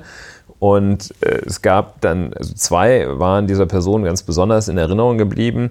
Die eine ungültige Stimme war, da hatte jemand ganz wilde Zahlenkombinationen, wahrscheinlich aufgrund einer äh, Psychose draufgeschrieben. Und das andere war einer auf den Stimmzettel, gesagt, Stichwahl, Oberbürgermeisterwahl, hat er draufgeschrieben, ich finde beide scheiße. Und das fand ich irgendwie so, Ja. fand ich also humorvoll. Ja, also auch hier stellt sich so ein bisschen die Frage, ähm, 454 Stimmen ungültig, das ist jetzt bei 217.000 Leuten, ist das jetzt nicht so wahnsinnig viel, aber immerhin haben die es auch geschafft. Ja, das Ja. Ergebnis ist ja bekannt, sonst wäre die Spannung jetzt Ja. unerträglich. Von den abgegebenen gültigen Stimmen Ja. also die Hälfte der SPD-Mitglieder hat dann wiederum äh, sehr knapp, etwas weniger als die Hälfte, das Duo Clara Geiwitz und Olaf Scholz gewählt, nämlich Mit? 45 Prozent, Ja, 98.200. 98.246 Personen. Ja, und das Duo Frau Saskia Esken und Herr Norbert Walter-Borjans, Walter-Borjans, ähm, mit 114, nahezu 115.000 Stimmen und 53,06 Prozent. Wer diese Zahlen kennt, denkt sofort auch an den Brexit. Ähnliches Verhältnis. Und äh, nicht nur ähnliches Verhältnis vielleicht, äh, das werden wir mal offen lassen. Jedenfalls kann man sagen, dass also ein gutes Viertel der SPD-Mitglieder ähm, entschieden hat, dass Frau Esken und Herr Walter Borjans Die sollen es jetzt die richten. neuen Vorsitzenden werden sollen. Ja. Ja, das stimmen wir jetzt. In den Medien. Äh, und das ist ja das. So, das waren die Fakten. Ne? Sollen wir es jetzt bewerten schon? Nee, nee, nee, ich will das Oder noch gar nicht noch was bewerten. sagen? Ich wollte noch auf eines hinweisen, was dann wiederum auch zeigt, jetzt reite ich ja doch so ein bisschen auf dieser Geschichte mit den, ähm, mit den, äh, äh, mit dem Wahlcomputer rum, aber in den Medien gilt es natürlich jetzt irgendwie als Fakt, dass Saskia Esken und Norbert Walter Borjans die neuen Parteivorsitzenden der, ähm, der SPD sind. Ne? Was sie ja natürlich noch nicht sind. Das Ja, werden. Ne? Das bisschen- ist aber auch so Ja, einigermaßen präzise in, der, Ja. in den Qualitätsmedien. Ja, okay. Also gut, ich habe da vor allen Dingen nur Überschriften gelesen, ähm, aber gut. ich, ich, äh, ich nehme das halb, ich nehme das halb zurück. Ich will damit nur, ich will damit nur äh, darauf hinaus, dass alle Leute, die irgendwie glaubten, ja, ja, das wird ja nur so als unverbindliche, ähm, als unverbindliches Meinungsbild wahrgenommen ja. oder so, oder was sich da einige erhofften, das ist natürlich Quatsch. Sondern es wird jetzt natürlich, genau wie du sagst, schon auch als sehr verbindliche Empfehlung der Partei an den Parteitag empfohlen, äh, empfunden, ja. hier Saskia Esken und Norbert Walter Borjans zu wählen. Und ich weiß nicht, ob wir jetzt schon, ja, wir können gerne auch schon in die Bewertung reingehen, wenn du in die Bewertung reingehen möchtest. Ja, wir können vielleicht noch ein Oder bisschen. Das, ich meine, das mediale Echo. Bisschen das mediale das Echo. Be bewertet sich halt ein bisschen das von. Das mediale Echo ne? ein bisschen re äh, referieren. Was man. Oder, also ich stelle fest, nach meiner nicht völlig repräsentativen Auswertung, dass also wahrscheinlich in neun von zehn Kommentierungen der Begriff GroKo fällt. Ja. Dass in etwa sieben von zehn Bewertungen darauf verwiesen wird, dass Herr Walter Borjans sich schon in das gemütliche Rentnerdasein verabschiedet hatte zuvor. Und was fällt noch auf? Dass es ist halt der Begriff in, in vier, vier bis sechs von zehn Kommentierungen geht es um, taucht der Begriff Nachverhandlung auf, Nachverhandlung des Koalitionsvertrages. Ja. Auch ein Instrument, das ziemlich einmalig ist. Und das so, ja, ich hatte ausnahmsweise, was ich sonst nie tue, mal kurz bei Frau Anne Will reingeschaut. Oh mein Gott. Und äh, das war dann allerdings ziemlich unerträglich in der Tat. Ja. Und da machte der Chefredakteur, glaube ich, des Cicero, machte da so, so ein bisschen Randale, ging also Frau, Frau Eskens sehr direkt und sehr hart und sehr unhöflich an, dass sie ja nicht, nicht qualifiziert sei. Und ähm, da ist Frau Eskens zunächst eigentlich ganz, ich weiß nicht, so eine Mischung aus sympathisch bis naiv, sympathisch naiv drauf angesprungen. Er hatte nämlich gesagt, ja, das höchste Amt, das Sie, Frau Eskens, bislang bekleidet hatten, war ja Vorsitzende oder stellvertretende Vorsitzende des Landeselternrates Baden-Württemberg. Ja. Und ähm, da hat sie dann, bis sie sich dann mit einem, wie ich finde, ganz beachtlichen Schlusssatz gerettet hat, hat äh, Frau Eskens so ein bisschen ist er halt darauf eingestiegen, auf diese üble Provokation und hat versucht zu argumentieren, dass der Landeselternrat Baden-Württemberg, die Leitung dort, vergleichbar sei kompliziert. mit der Leitung der, der Sozialdemokratischen Partei Deutschland. Ja. Was egal wie richtig oder falsch es ist, halt nicht das ist, was man da meines Erachtens geschickterweise sagt. Aber dann sagte sie einen Satz, den finde ich ganz gut und beachtlich, der ist dann auch relativ viel zitiert worden, dass sie sagte, also wenn ihr jetzt wollt, dass hier nur Leute, wenn Sie wollen, dass nur Leute, die schon 20 Jahre in Führungsgremien sind, Führungsarbeit machen, dann kommen wir nicht weiter. Ja. Das fand ich eigentlich eine ganz gute. Ja, ich muss, also nur wenn ich mir jetzt, nur wenn ich mir jetzt hier die ganzen Artikel. Also vom, ja, Entschuldigung. Achso, nee, fandst nee, nee, nee, nee, vom, was? Nee, ich, ich wollte mit einer Bewertung kommen, die ich mir aber noch ein bisschen aufspare. Ah, okay. Also wenn ich mir jetzt hier nur die ganzen äh, Artikel auf spiegelonline.de angucke, ja, finde ich das schon, und das sind keine Kommentare, sondern das ist hier unter dem, das ist hier die normale Berichterstattung mhm. in Anführungszeichen. Hier eine Überschrift. Walter Borjans und Esken, auch total geil, die Frau dann als zweites zu nennen, aber äh, gut. Der Politrentner und die Frau aus dem Nichts. Tja. Sein größter Coup war der Kauf von Steuer-CDs. Sie trat bislang kaum politisch in Erscheinung. Sie trat bislang politisch kaum in Erscheinung. Norbert Walter Borjans und Saskia Esken sollen künftig die deutschen Sozialdemokraten führen. Wer sind sie? Wer sind die beiden? Das finde ich ziemlich abfällig. Der Pavel Meyer hat das ja auf Twitter auch nochmal ganz gut formuliert, so nach dem Motto, ey, ist irgendwie den, der, den Leuten von Spiegel Online heute aufgefallen, dass Frau Esken irgendwie, ich glaube, die sitzt ja schon seit der letzten Legislaturperiode im Deutschen Bundestag, ja, ja ähm, finde ich gegenüber einer Bundestagsabgeordneten ziemlich despektierlich. Der Grund, warum Saskia Esken in der Öffentlichkeit nicht bekannt ist, liegt ja nicht daran, dass sie keine Pressemitteilung rausgegeben hat oder so, sondern dass sich unter anderem der Spiegel für diese Pressemitteilung nicht interessiert hat. Ja? Und sie dann also die Frau aus dem Nichts zu nennen, finde ich äh, sehr gewagt. Die Überschrift könnte ja auch sein, eine Abgeordnete. Frischer Wind. Äh, eine, nee, eine Abgeordnete, für die wir uns bisher nicht interessiert haben, äh, weiß ich nicht, nötigt uns jetzt dazu, äh, dass wir uns mal durchlesen müssen, was sie so gemacht hat. Ja? Also, das finde ich schon ziemlich äh, despektierlich. Äh, dann hier eine, ähm, eine Umfrage oder Umfrageergebnisse. Du hattest die Seite, glaube ich, auch auf äh, zu diesem neuen Spitzenduo oder Führungsduo.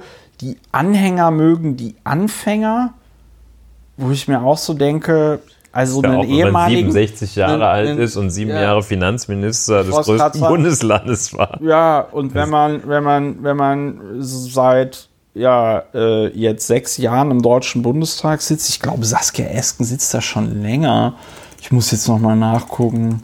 Und macht Digitalpolitik. Das geht natürlich in diesem Land gerne unter. Ja, das geht unter. Ich finde es aber tatsächlich so ein bisschen äh, Mitglied des Bundestages seit 2013. Ja, die ist seit also die ist jetzt seit sechs Jahren Bundestagsabgeordnete, finde ich einfach super despektierlich, die dann als Anfänger zu bezeichnen. So, SPD-Entscheidung für Esken und Walter Borjans, ein noch weiterer Artikel, ja, Rote Revolte, der Triumph der Underdogs, der Underdogs, Saskia Esken und Norbert Walter Borjans ist eine Zäsur in der Geschichte der SPD. Die Zukunft der GroKo hängt nun am neuen Duo und an drei anderen Schlüsselfiguren. Das ist natürlich wieder so eine Clickbait-Überschrift. Aber also von einer Zäsur zu sprechen, äh, I don't know. Aber die jetzt als Underdogs zu bezeichnen, ich meine, du musst dir doch mal nur angucken, wie das Feld aussah der Bewerberinnen und Bewerber für diesen Parteivorsitz. Und da gab es ja so einige linke Führungsduos oder zumindest Führungsduos, die als links assoziiert worden sind. Zum Beispiel Ralf Stegner und Gesine Schwan oder irgendwie so. Gleichzeitig hat Kevin Kühnert, der ja auch äh, in der SPD und auch in den Jusos so ein bisschen was zu sagen hat, ähm, auch dazu aufgerufen, Esken und Walter Borjans zu wählen und so weiter. Ja? Also, und dass man dann jetzt davon überrascht ist, natürlich ist das überraschend. Man hätte jetzt eher, und das haben wir ja hier in diesem Podcast auch gesagt, mit äh, Olaf Scholz und äh, Clara Geiwitz gerechnet. Das aber auch eher aus, ähm, ja, wenn man, wenn man das tatsächlich der SPD einfach zugetraut hätte, zu sagen, ja, okay, jetzt wählen wir halt den Scholz und die, jetzt gehen wir, wählen wir halt die Geiwitz und den Scholz und so, ja, so uh, never change a winning team oder a losing team.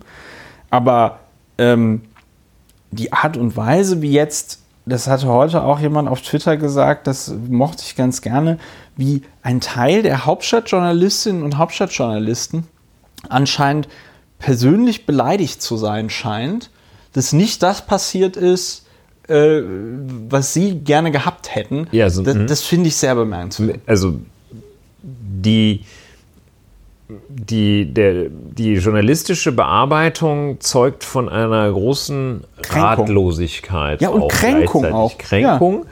und ähm, ja, so Unwissen äh, und ja. ja. und eben und Unfähigkeit, das in irgendeiner Weise einzuschätzen.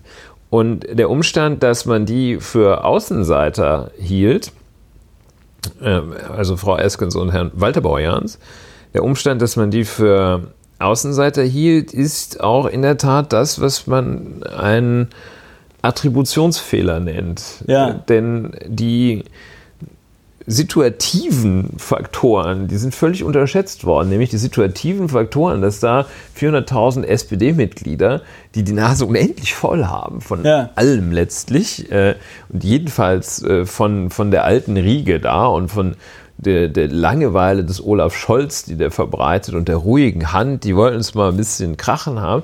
Dieser Faktor ist komplett unterschätzt worden und der Umstand, dass man jetzt als Journalist bei Spiegelzeit, FATS, Welt, Welt, Süddeutscher oder sonst was, dass man da eben selber äh, Olaf Scholz am besten kennt.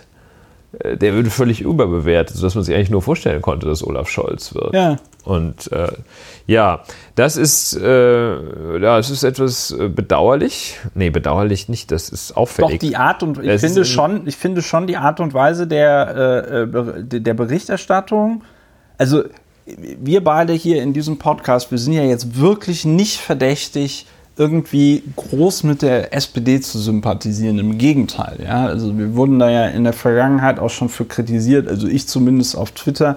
Dein Austritt ähm, ist ja auch schwerlich als Liebeserklärung genau, zu so, werden. Ne? Äh, äh, das, das wurde ja schon oft irgendwie dann auch äh, kritisiert, äh, so nach dem Motto, ey, Lauer, krieg doch mal dein persönliches Problem mit der SPD, krieg das doch mal ein bisschen ähm, klar, aber verhandel das doch bitte nicht mehr in dem Podcast, weil es ein bisschen schwierig zuzuhören, äh, was für ein, ja, ähm, enttäuschter Liebhaber du da bist oder so. Das war jetzt ein bisschen frei formuliert und Selbstkritik schon direkt mit eingebaut. Äh, diese Kritik kann ich auch äh, gut verstehen. Will damit aber sagen, wir sind jetzt hier echt nicht verdächtig in diesem Podcast, besondere also die SPD über den grünen Klee zu loben. Ja, oder? Aber die Art und Weise, wie hier mit diesen neu gewählten oder neu gewählt in Spee Parteivorsitzenden umgegangen wird, die finde ich tatsächlich so scheiße, dass ich sage, okay, wenn die dagegen sind, dann muss man ja wieder dafür sein. ja. ja. Also das ist, das ist so eine ganz, ja, so eine ganz, ich weiß gar nicht, basale Reaktion bei mir. Da, da, da findet gar nicht groß Denken statt. Ja, das ist eine Reaktanz. Und, ähm, ja. Und ja, und damit einher geht die, die also wirklich schon sehr krass vereinfachende Zuspitzung auf die GroKo-Frage. Ja, also, weil die halt. Denn äh, ja. inhaltlich, es gibt ja durchaus Fragen, die man erörtern kann. Ja. Solche nicht gerade Randthemen wie Klimawandel und Klima sogenanntes Paket der Bundesregierung und ähm, IT-Infrastruktur und solche ähnlichen Dinge sind ja Dinge, sind ja Themen, über die man durchaus sprechen kann. Das liegt ja sehr nahe, dass man darüber spricht. Die Zuspitzung erfolgt ausschließlich in einer Weise, äh, in, in der Fokussierung auf GroKo, die GroKo-Frage lassen die das jetzt platzen oder nicht? Das ist die Frage 1. Und die differenzierteste Variante ist, wird nachverhandelt oder nicht? Ja. Und bei dieser Zuspitzung kommt es dazu, dass äh, also das Wort wir oder das wir wollen nachverhandeln wird gewissermaßen in den Mund der, des designierten Führungsduos der Partei gelegt und dann läuft es natürlich relativ einfach für selbst für Frau Kramp-Karrenbauer, ja. da erstmal so etwas machtpolitisch zu sagen, nix hier. So. Ja, und da steht man. Und das ist eine eher destruktive Haltung. Und äh, ich würde jetzt, ich mache auch sozusagen kein Hehl aus meiner eigenen, meinem eigenen Empfinden so richtig ähm, enthusiasmiert haben Walter Borjans und Frau Eskens nicht und mich nicht. Das war jetzt nicht so, dass ich sage, wow, what, äh, ja, was also, für ein Glamour und jetzt geht's aber wirklich los. Nur, das war ja beim Schulzzug auch nicht so, dass der richtig Fahrt aufgenommen hat. Und nun sind die da. Und ähm, tja. Ja, worum, also was ich, was ich, was ich sage, ja, also du hast vollkommen recht. Es ist jetzt nicht so, dass äh, Saskia Esken und äh, Norbert Walter Borjans da jetzt auf einmal stehen und du dir so denkst, oh ja, super, äh, die Leute erklären uns jetzt, äh, warum, weiß ich nicht, sämtliche. Die erklären uns vor allem, warum man SPD wählen soll. Ja, warum man SPD wählen soll. Die Leute erklären uns jetzt, warum, weiß ich nicht, BMW vergesellschaftet werden muss oder sonst irgendwas, ja. Ähm, ich habe ja hier in der Vergangenheit auch schon oft über den Zustand der SPD äh, äh, geredet, auch über die Kampagnenfähigkeit der SPD. Und wenn äh, Saskia Esken und Norbert Walter Borjans nicht ganz brutal ins Willy Brandt-Haus reinreiten und dort dieses ganze Mittelmaßgeschwader entfernen, ja, ähm, dann, dann wird das eh eine sehr kurze ähm, wie sagt man, eine sehr kurze Amtszeit als Vorsitzende, weil dann die Bürokratie dieser Partei dieses äh, Duo schon irgendwie zerfetzt hat. Ähm, äh, es ist Ihnen zu wünschen, dass Sie bei der Wahl Ihres Generalsekretärs oder Ihrer Generalsekretärin ähm, irgendjemand qualifizierteren finden als äh, Lars Klingbeil. Ähm, aber ja, ich finde nach wie vor, ich finde diese Berichterstattung über die komplett absurd. Insbesondere vor dem Hintergrund, dass die SPD ja beim, als sie diese Koalition eingegangen ist, sehr deutlich gemacht hat, dass sie nach zwei Jahren prüfen will, ob sie diese Koalition weiterführt. Das heißt, es ist jetzt nicht so eine fixe Idee von, äh, äh, Esken und Walter Beuerns, so nach dem Motto, ach ja, komm, das machen wir mal, da haben wir jetzt so ein lustiges Alleinstellungsmerkmal für den innerparteilichen Wahlkampf, sondern da war irgendwie auch noch unter Andrea Nahles oder ich weiß nicht, wer damals Vorsitzender war, äh, äh, äh Martin Schulz, ja, war irgendwie klar, und auch unirgendwie. Es war klar, nach zwei Jahren wird nochmal darüber geredet werden, ob diese Koalition und wie diese Koalition weitergeführt wird. Und jetzt wird hier irgendwie so Panik verbreitet. Ähm, ja, weil die halt die Frage stellen, soll man diese Koalition so weiterführen? Ja. Ich bin, also ich bin, ich bin, ich bin tatsächlich ein bisschen enttäuscht von der, von der Unterkomplexität dieser Art von Berichterstattung. Ja, die Einschätzung, die Einschätzung teile ich. Das ist äh, wahrscheinlich die, die mangelnde Begeisterung für dieses Duo. Ich muss allerdings auch sagen, keines dieser Duos hätte wahrscheinlich deutlich mehr Begeisterung hervorgerufen. Und die, es ist aber auch ein, gleichzeitig ein Symptom dafür, glaube ich, wie, wie schlecht die SPD insgesamt in der öffentlichen Wahrnehmung dasteht. Denn wenn wir uns überlegen. Hast du SPD oder FDP gesagt? Ich wollte SPD sagen. Ja. FDP kenne ich nicht. Ja. Und äh, wie schlecht die dasteht, denn es ist ja sehr leicht, sich vorzustellen, was passiert wäre, wenn das Duo von Frau Geiwitz, gebildet aus Frau Geiwitz und Herrn Scholz, ja. die, das Rennen gemacht hätte das wäre ja auch niedergeschrieben worden mit weiter so wie bisher wahrscheinlich. Und ja, genau, da, da, hätte es dann, da hätte es dann gehießen. Mit so einer gewissen Erleichterung, dass man sagt, okay, jetzt geht es hier noch zwei langweilige Jahre weiter und dann wird, dann wird gewählt. Ja. Wenn nicht also irgendwas ganz, äh, ganz bahnbrechendes, weltbewegendes geschieht, ja, wird die SPD dann nochmal in den Bundestag kommen, aber vielmehr auch nicht. Ja.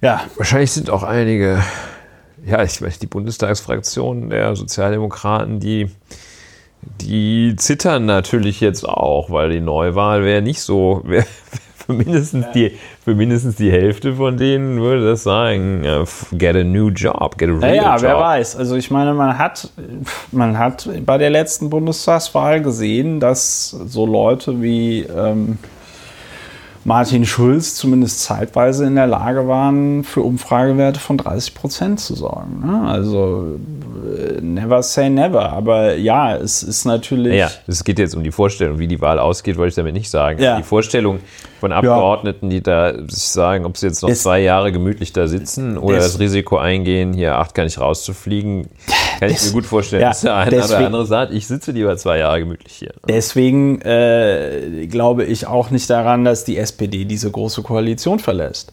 Aber das sind wir ja auch schon lange nicht mehr von der SPD gewohnt, dass man mal strategisch denkt und dass man natürlich in eine Verhandlung deutlich geiler reingeht, wenn man am Anfang Maximalforderungen stellt oder ein Maximal, ich will das, äh, also eine Maximal-Drohkulisse aufbaut. Ja? Also wenn du irgendwie sagst, ey, pass mal auf, wir verhandeln jetzt hier mal nach und äh, wenn das Ergebnis dieser Nachverhandlungen nicht äh, passt, dann bist du Angela Merkel deinen Job los, weil Bundeskanzlerin wirst du bestimmt auch nicht nochmal. Äh, äh, dann äh, sind hier alle an dem Tisch, sind dann ihre Jobs los. Ich meine, klar, die, äh, ähm, die Ministerinnen und Minister der SPD hängen, glaube ich, ein bisschen mehr an ihrem Ministeramt als äh, die der CDU, weil die der CDU im Zweifelsfall äh, da in einer besseren Position sind bei Wiederwahlen. Aber das ist ja schon, also das finde ich halt so witzig, weil bei Angela Merkel, wenn die sowas machen würde, wird man das natürlich alles, oder hätte man es zumindest früher mit so fünfdimensionalem Schach erklärt, ne? Und wie genial sie da jetzt politisch den Gegner genial ausmanövriert. Sie ihre Nachfolgerin ja? in Stellung genau, gebracht ja, hat. Genau. Und ähm, äh, äh, jetzt hier bei Esken und Walter Beuerns heißt es so, oh ja, die sind ja, die können ja nichts, das sind ja Anfänger und so weiter und so fort. Und das finde ich schon, das finde ich schon ziemlich krass. Aber gut, also ähm, äh, es ist nicht alles gut, es ist nicht alles schlecht. Das ist der neue SPD-Vorsitz. Ähm, wo ich gerade ein bisschen lachen musste, war eine Schlagzeile bei, äh, in der FAZ, faz.net, stand FAZ exklusiv äh, Christian Lindner steht für Gespräche bereit, falls die große Koalition platzen sollte. Ja. Ähm, What? Ja. A jerk. Ja, ja, also er wäre ja dann jetzt doch bereit zu regieren. Oder doch nicht, ich weiß es nicht. Ähm, ich finde es auf jeden Fall lustig, dass es dann so hoch platziert ist auf der Webseite der FAZ, dass man ihn anscheinend dann noch so ernst nimmt, dass man das dann direkt vermeldet. Ja, aber äh, wie gesagt, das ist alles, ja, das ist alles sehr interessant, wenn das, wie es so schön heißt, weiter verfolgen. Ich weiß nicht, ob es noch irgendetwas gibt, was du dazu sagen möchtest zu dieser Wahl. Ja, einiges, aber was denn zum Wir Beispiel? warten mal ab. Warten mal ab, wie das weitergeht. Ja, man muss ja auch sehen, dass äh, der SPD-Parteivorsitzende, und auch da könnte man ja sich vielleicht mal ein etwas neues Denken angewöhnen. Das ist ja kein Regierungsamt, was will ich damit sagen?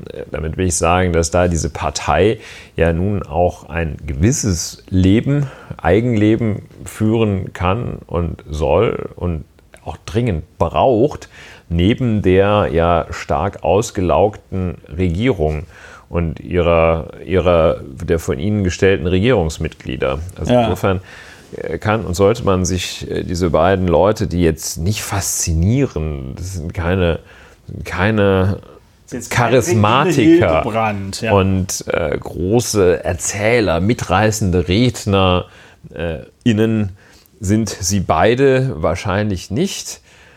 Aber nun, äh, war ja jetzt, man ist ja auch nicht gerade verwöhnt in den letzten Jahren und Jahrzehnten von Kurt Beck zum Beispiel, dein Freund. Mein guter Freund Kurt Beck. Schreibt ihr euch noch? Äh, oder? Ist ein bisschen eingeschlafen in den letzten Jahren. Ja, du bist also, Taufpate seiner sieben Kinder, oder? Auf jeden Fall, mindestens. Ja. Ähm, ja, also es ist auf jeden Fall ja, ich, ich, ich kann das für mich, ich habe es jetzt schon fünfmal gesagt, ich kann es für mich tatsächlich nur so subsumieren, dass ich es tatsächlich sehr bemerkenswert finde, mit was für einer Intensität die Medien hier auf die SPD und jetzt auch auf das neue Führungsduo dort draufhauen. Die haben und komplett abgeschrieben. Und das ja. wäre und das wäre jetzt genau und das wäre jetzt tatsächlich noch was Neues, was ich dazu sagen kann.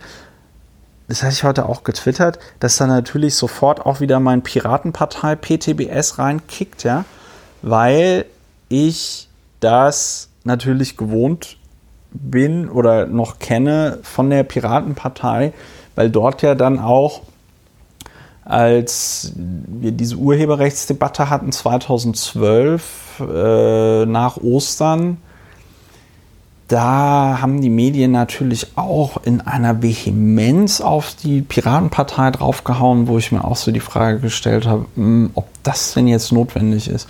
Und was wirklich schwierig ist, ist, dass du es mit äh, Medienvertreterinnen äh, nicht konstruktiv diskutiert bekommst. Weil die da jede Form von Verantwortung und so von sich weisen. Aber ich muss ganz ehrlich sagen, eine, ich finde, das ist keine Form von verantwortungsvoller Berichterstattung, sondern das ist eine Form von Berichterstattung, die, und das hatte ich schon gesagt, ja anscheinend sehr von der Enttäuschung getrieben ist, dass da die SPD-Basis nicht so abge, äh, abgestimmt hat, wie das äh, Teile der Hauptstadtpresse gerne gehabt hätten. Ja, gerne gehabt oder überhaupt auch sich nur vorstellen konnten. Ja. Wahrscheinlich. Ja. Und, und das finde ich, das finde ich schon sehr, finde ich, finde ich schwierig. Finde ich schwierig. Gut, äh, wenn du nichts mehr zur SPD hast und ich Nein, nichts mehr ab. zur SPD habe, kommen wir zu einem anderen unschönen Thema. Ähm, dass ich nicht, dass ich, wir haben ja hier in diesem Podcast, reden wir ja öfter mal so über die Frage. ein bisschen, das, genau, das ist so ein schmuddeliges Thema fast. Ja, in es ist gewissen fa- Sinne so ein. Ja, wir reden ja, wir reden oft in diesem Podcast ja darüber, zu welchen Themen sagt man was und zu welchen Themen sollte man nichts sagen. Ne? Und äh, zum Beispiel ist es ja so, wir kommentieren ja jetzt auch nicht mehr jeden Tweet von äh, ehemaligen Vorsitzenden, Präsidenten des Bundesamtes für Verfassungsschutz. Ne? Also habe ich hier sogar jetzt äh, vermieden, den Namen zu nennen. Ja, Ja, ist Ähm, einfach nicht mehr satisfaktionsfähig. er ist nicht mehr satisfaktionsfähig. Wir hatten auch darüber geredet, ne? Christian Lindner, grenzwertig. Sollte man überhaupt noch über den reden? Eine Person, die wir in diesem Podcast, glaube ich, noch nie erwähnt haben, aber äh, ist tatsächlich der sogenannte Komiker Dieter Nuhr. Und zwar deswegen nicht erwähnt haben, weil und jetzt bin ich schon im Bewertungsteil. Ich, ich, ich, ich weiß Ja, gar nicht, seit wann der. oder? ich weiß nicht, seit wann der im Fernsehen auftritt. Ich glaube schon relativ lange. Ich weiß, dass ich den als Kind auch schon im Fernsehen gesehen habe oder als Heranwachsender auch schon im Fernsehen gesehen habe. Und ich fand den tatsächlich noch nie lustig. Ich habe das auch nicht verstanden, warum sich Leute sowas angucken. Ähm, so. Jetzt hat dieser Dieter nur aber etwas gemacht, beziehungsweise es gab Berichterstattung darüber. Und diesen ganzen Vorgang, den fand ich jetzt so bemerkenswert, dass ich ihn mal versuche hier zu erzählen. Also es, es begab sich zu der Zeit, dass ähm, Dieter Nuhr, jetzt schreibe ich den Namen schon falsch, ähm, hatte einen, Auftr einen Auftritt in der ähm, Sparkassenarena in Kiel. So. In der Sparkassenarena in Kiel trat er vor 3500 äh, Leuten auf. Am Ende dieses, ich weiß gar nicht, wie man das nennt, ähm, am Ende des Programms, gegen Ende des Programms, arbeitete sich Dieter nur, so der äh, Korrespondent oder wie sagt man das, der Rezensent der Kieler Nachrichten, am Ende arbeitete sich Dieter nur an Greta Thunberg ab. Wo man ja schon mal die Frage stellen kann, wenn es Aufgabe von, weiß ich nicht, Satirikern und Komikern oder zumindest derjenigen, die für sich in Anspruch zu nehmen, Satire zu machen, wenn es deren Aufgabe ist, sich an den Großen und Mächtigen des Landes, der Welt, der Menschheitsgeschichte Ja, lass doch mal, berichte doch noch mal kurz, was er gesagt hat, please. Ja, das war, das war eben der, das war eben das Problem. Also, äh, ging um, jetzt hast du mich aus dem Konzept gemacht. Ja, ich äh, ging- es wollte um- darauf um hinwirken, Greta dass. Ja, dass die weiß- Meinung äh, es ist ja keine Meinung. den ich wollte, ich wollte meine, ich wollte meine Meinung in eine Frage verpacken und hatte gehofft, dass du es nicht merkst, aber du hast es gemerkt. So, was haben wir jetzt davon? Jetzt, ähm, er hat sinngemäß, so wie ich das jetzt hier den Kieler Nachrichten entnehme, hat er sinngemäß einen Vergleich aufgestellt, der folgendermaßen ging und wobei es mir wichtig ist, dass die Hörerinnen und Hörer wissen, dass ich mir diesen Vergleich nicht zu eigen mache. Dieter Nur sagte sinngemäß, die Ideologie Greta Thunbergs würde dazu führen, in ihrer Radikalität, dass 2,5 Milliarden Menschen sterben. Punkt. Weil wenn man, weiß ich nicht, nicht mehr fliegt und es keinen Welthandel mehr gibt und so, dann sterben halt diese Leute. Gut. Und dann hat er eine Wolte vollzogen, dass er sagte, ja, wenn nachfolgende Generationen sich das dann angucken würden, was die Greta Thunberg da gemacht hat, oder was die Ideologie, wozu die geführt hat, dann würden sich da ja Vergleiche mit der Ideologie Stalins und Hitlers aufdrängen. So, also es ist tatsächlich eine etwas sehr komische, er hat das sehr komisch verpackt. So, daraus hat dann die, haben dann die Kieler Nachrichten gemacht, ja, es gab da einen, es gab, Dieter Nuhr vergleicht Greta Thunberg mit Adolf Hitler und Josef Stalin, wo dann auch der Korrespondent schrieb, ja, also eigentlich ist der nur klug genug, der hat sowas eigentlich nicht nötig. Das Redaktionsnetzwerk Deutschland hat daraus eine Meldung gemacht, in der sie gesagt haben, Dieter nur vergleicht Greta Thunberg mit äh, Stalin und Hitler. So. Daraufhin hat sich Dieter nur auf Facebook wahnsinnig beschwert und gesagt, er hätte Greta Thunberg gar nicht mit Hitler und Stalin verglichen. Gleichzeitig sagte Dieter nur aber auch nicht, was denn jetzt, was er denn jetzt gesagt hat. Normalerweise würde man ja in einer solchen Situation, entschuldige die Bewertung, lieber Ulrich, würde man ja sagen, was man gesagt hat. Bisschen ne? eingeschnappt. Ich bin ein bisschen beleidigt, ja. Nein, aber wenn du, verstehst du, wenn jetzt irgendwie sagt, wenn jetzt jemand sagt, der Lauer, der hat im Podcast gesagt, weiß ich nicht, Hitler ist toll, dann würde ich sagen, nein, nein, ich habe nicht gesagt, Hitler ist toll. Ich sagte, Kittler ist toll. Da habe ich mich versprochen. Ja, dann würden wir das nochmal Dann würden wir das richtig stellen. Dann würden wir das anhören. Dann ja. das richtig, und so. jeden, der sagt, Lauer vergleicht, äh, findet Hitler toll, wir, also derart einen vor den Latz abmahnen. Juristisch, das, genau. Das ist krass, und das ja? ist der Witz. Dieter Nuhr hat nur auf, äh, auf Facebook rumgeheult und gesagt, ich habe das gar nicht gesagt, das ist alles Fake News, bla bla bla bla bla. Und dann hat er noch. Äh, also die Kieler Nachrichten würden gezielte falsche, gezielte ja. Falschinformationen. Was ja auch noch mal, was ja auch noch mal ein bisschen was anderes ist als sorry, wir haben ihn da irgendwie falsch zitiert oder so. Ähm, Lügenpresse. Gleichzeitig, ja, das geht schon sehr in diese geht Richtung Lügen, Lügenpresse. Lügenpresse. Gleichzeitig hat Dieter nur, wie gesagt, nicht gesagt, was er gesagt hat. Und er hat auch, so wie ich das verstehe, den Kieler Nachrichten keine Abmahnung geschickt. Das ist ja das, was man normalerweise macht, wenn man Gegenstand der öffentlichen Berichterstattung ist und äh, der Meinung ist, dass hier eindeutig etwas falsch berichtet wird. Dann ruft man eigentlich zuerst an und sagt, Leute, könnt ihr das bitte korrigieren? Ja. Ähm, und wenn die Leute dann sagen, nein, wir korrigieren das nicht, dann sagt man, gut, dann schicke ich euch jetzt einen Anwalt.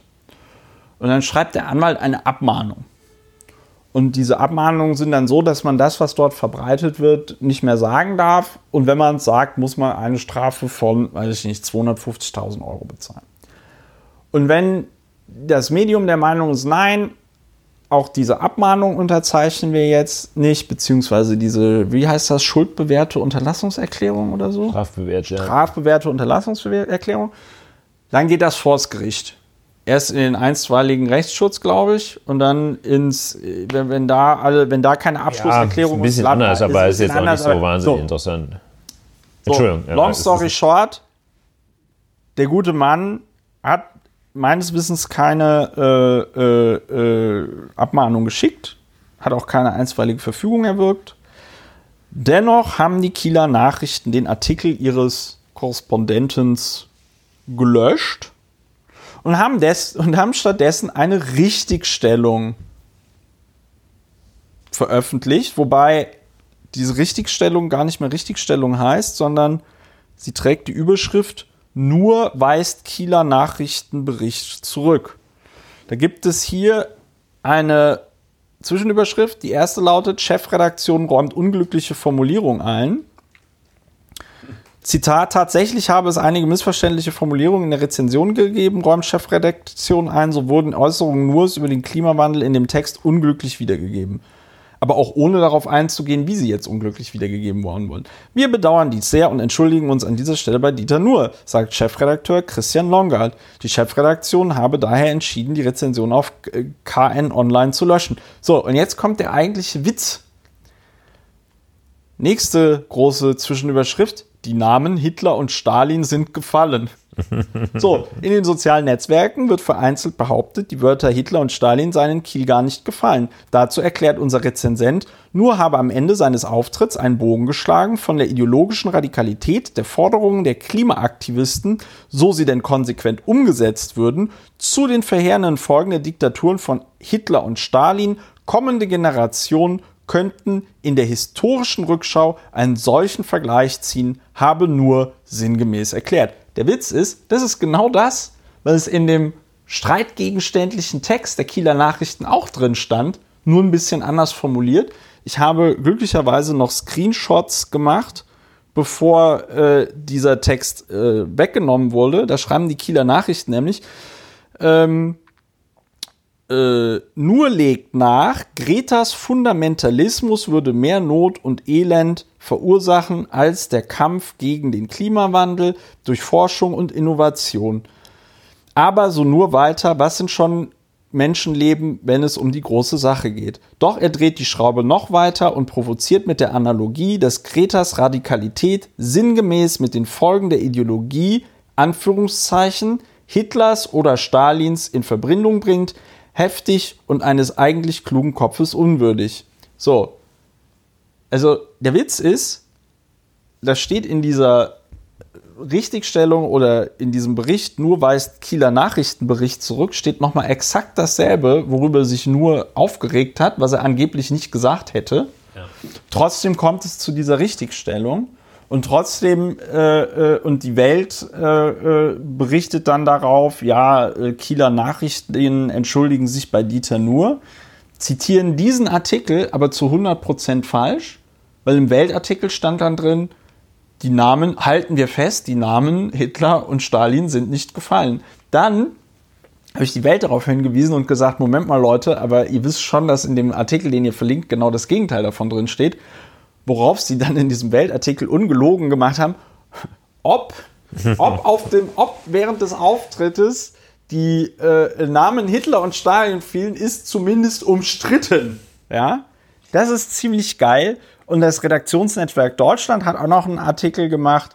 Dieter Nur wehrt sich gegen Zeitungsbericht. So, das wollte ich eigentlich alles nur mal sagen.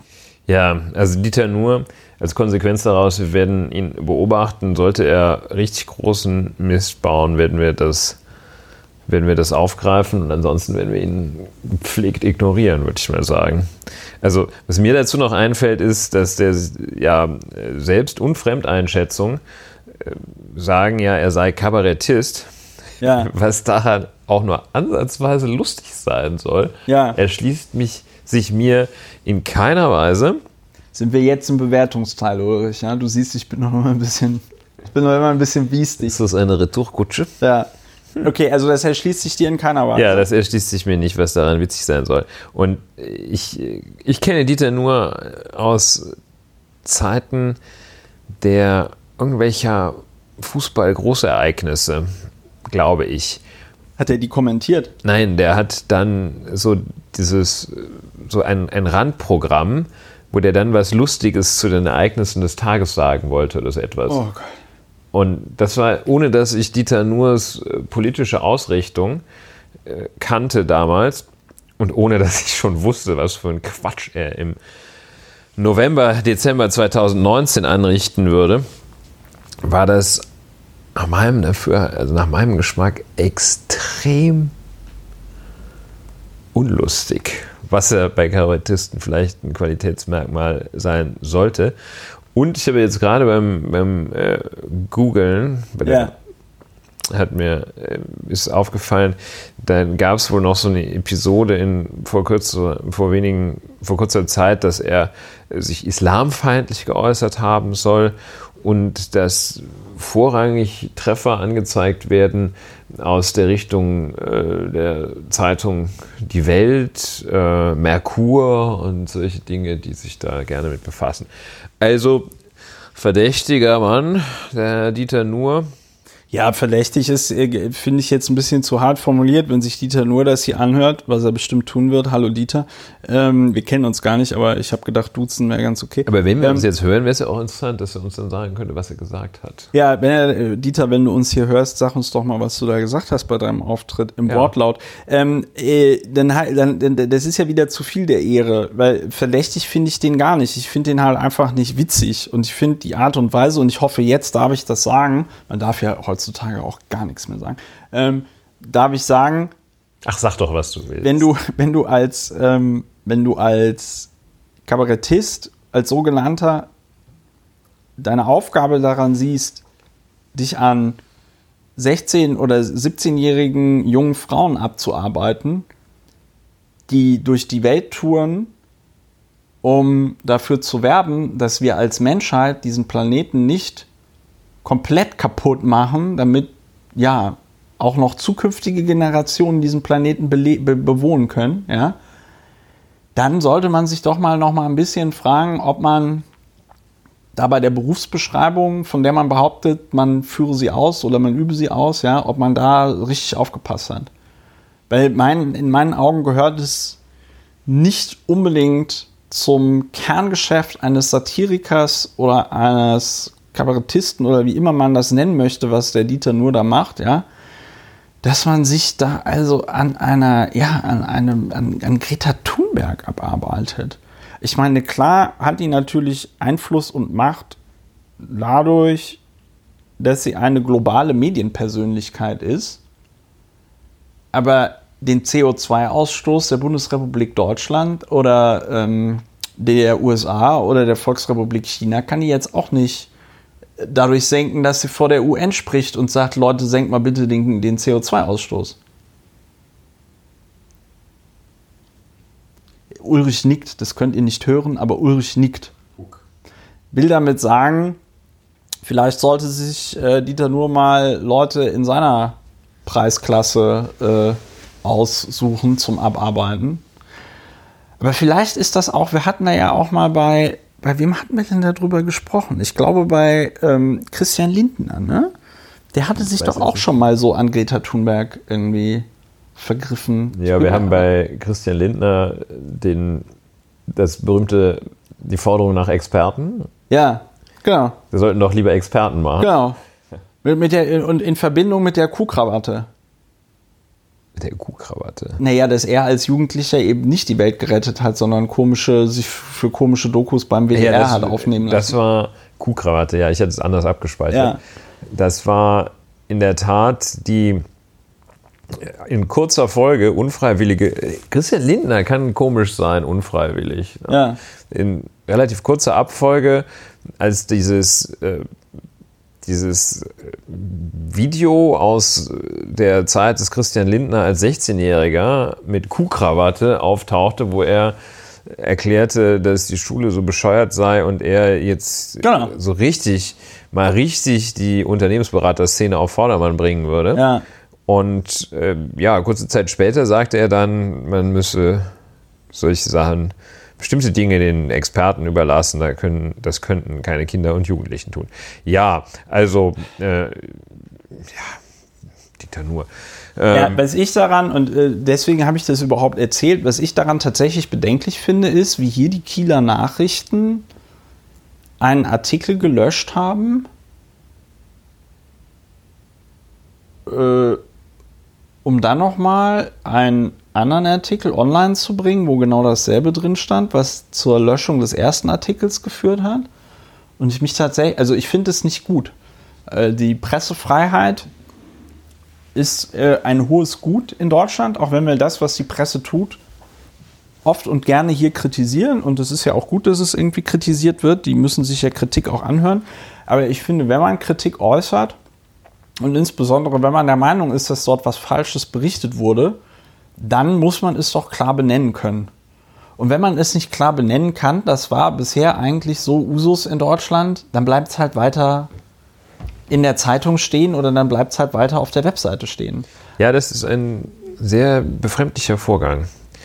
Denn also es kann auch nicht sein, dass man mit also mit einem gewissen Rechercheaufwand sollte man doch bei 3000 Zeugen ungefähr herausfinden können, was der gesagt hat. Ja. Da haben doch, also von diesen Zuschauern haben doch mindestens 2900 das Ganze auch mitgeschnitten. Ich meine, wer jetzt zu Dieter Nur geht, der hört das, der nimmt es doch auch auf.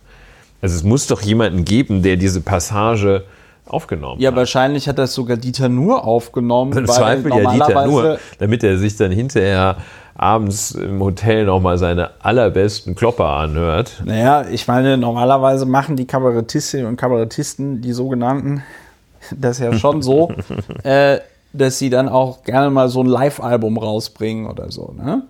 Äh, Damit, die müssen ja auch mit irgendwas Geld verdienen. Die können sich ja nicht nur davon ernähren, dass da 3500 Leute in die Kiel Arena kommen und so. Ne? Aber Ja, das fand ich bemerkenswert, dass es also tatsächlich die Kieler Nachrichten jetzt dann auch nicht dahin gegangen sind und gesagt haben, komm, also pass auf, ich war da ja noch mit, weiß ich nicht, meiner Freundin Uschi, die kann halt auch bestätigen, dass der nur das gesagt hat. Wir haben hier noch irgendwie fünf weitere Gäste gefragt, die können halt auch bestätigen und außerdem gibt es ja hier auch habe noch ich mir eine- den Mitschnitt von der Praktikantin ja, besorgt. habe ich mir noch einen Mitschnitt besorgt und irgendwie bestätigen die alle meine Version. Sagt er jetzt hier Hitler und Greta ist das Gleiche. Und das finde ich halt, das finde ich halt ziemlich krass, dass Dieter nur, pun intended, nur weil er äh, da anscheinend auf Facebook irgendwie rumkotzt, dann wahrscheinlich ähm, viele seiner Facebook-Anhänger äh, bei den Kieler Nachrichten irgendwie rumgepöbelt haben. Ich hatte ja auch relativ viele Leute bei mir, ich hatte das ja auch auf Twitter kommentiert und da hatte ich ja auch relativ viele Leute in der Timeline, wo ich mir gedacht habe, so, oh, was habe ich mir denn da eingefangen, ja? Ne? Also ähm, war schon sehr interessant, wer dann auf einmal einen ähm, beleidigt, weil man irgendwie so sagt, so, ja, okay, also was, was macht denn der nur hier so, ne? Finde ich schwierig, weil dafür gibt es normalerweise eben genau diese, diesen Mechanismus, den ich vorher ein bisschen falsch beschrieben habe, mit der, mit der Abmahnung und dem, mit der einstweiligen Verfügung und äh, dann halt im Zweifelsfall einem Ja, da Verfahren. muss man dann auch mal in der Tat äh, den, den Wind ein bisschen sich um die Nase wehen lassen und gegebenenfalls auch ein bisschen stärkeren Wind aushalten. Fort zurück, also auf Facebook-Äußerungen hin würde ich tendenziell auch, nicht nur tendenziell, würde ich auch nicht zurückrudern. Das sollte man nicht machen, liebe Kieler Nachrichten. ja, ich habe es auch nicht verstanden. Also ich, hab es ja ist da- schwer verständlich. ich was- ja man findet auch nirgendwo. äh, Was er wirklich- gesagt hat, ne? Das war ja der Versuch, das hier aufzubohren. So richtig präzise geht es, geht es nicht. Ja, Dieter Nuhr, auch Nordrhein-Westfalen, immerhin. Immerhin. Ja, ist ist schwierig. Mich hat der ganze Vorgang, mich hat der ganze Vorgang irgendwie ein bisschen befremdet, aber vielleicht ist das so. Ich kann, ich kann mich noch dran erinnern als Pirat, äh, weil äh, das war echt schwierig, da irgendwelche Formulierungen, die also teilweise auch überhaupt nicht gestimmt haben, da irgendwie aus der Zeitung zu kriegen. Da haben sich die Medien auch immer extrem angestellt. Die waren extrem beleidigt. Äh, musstest du immer mit dem Anwalt drohen und so. Ja. Gut, Ja, Ja. so, da stehen wir jetzt. da stehen wir jetzt. Jetzt ist die Frage, willst du noch über dieses unsägliche Urteil in, äh, äh, in Gießen reden? Dass dieses, wo ein Gericht der Meinung war, dass ein NPD-Plakat mit einer rassistischen Äußerung ähm, Ja, es ist weniger, ja, ganz kurz. ganz, ganz, Ganz kurz, kurz. in der für uns Es ist äh, weniger, Kürze. weniger das Ergebnis als der Weg, auf dem das Gericht zu dem dort erzielten Ergebnis kommt, der also in, in höchstem Maße besorgniserregend ist. Einerseits.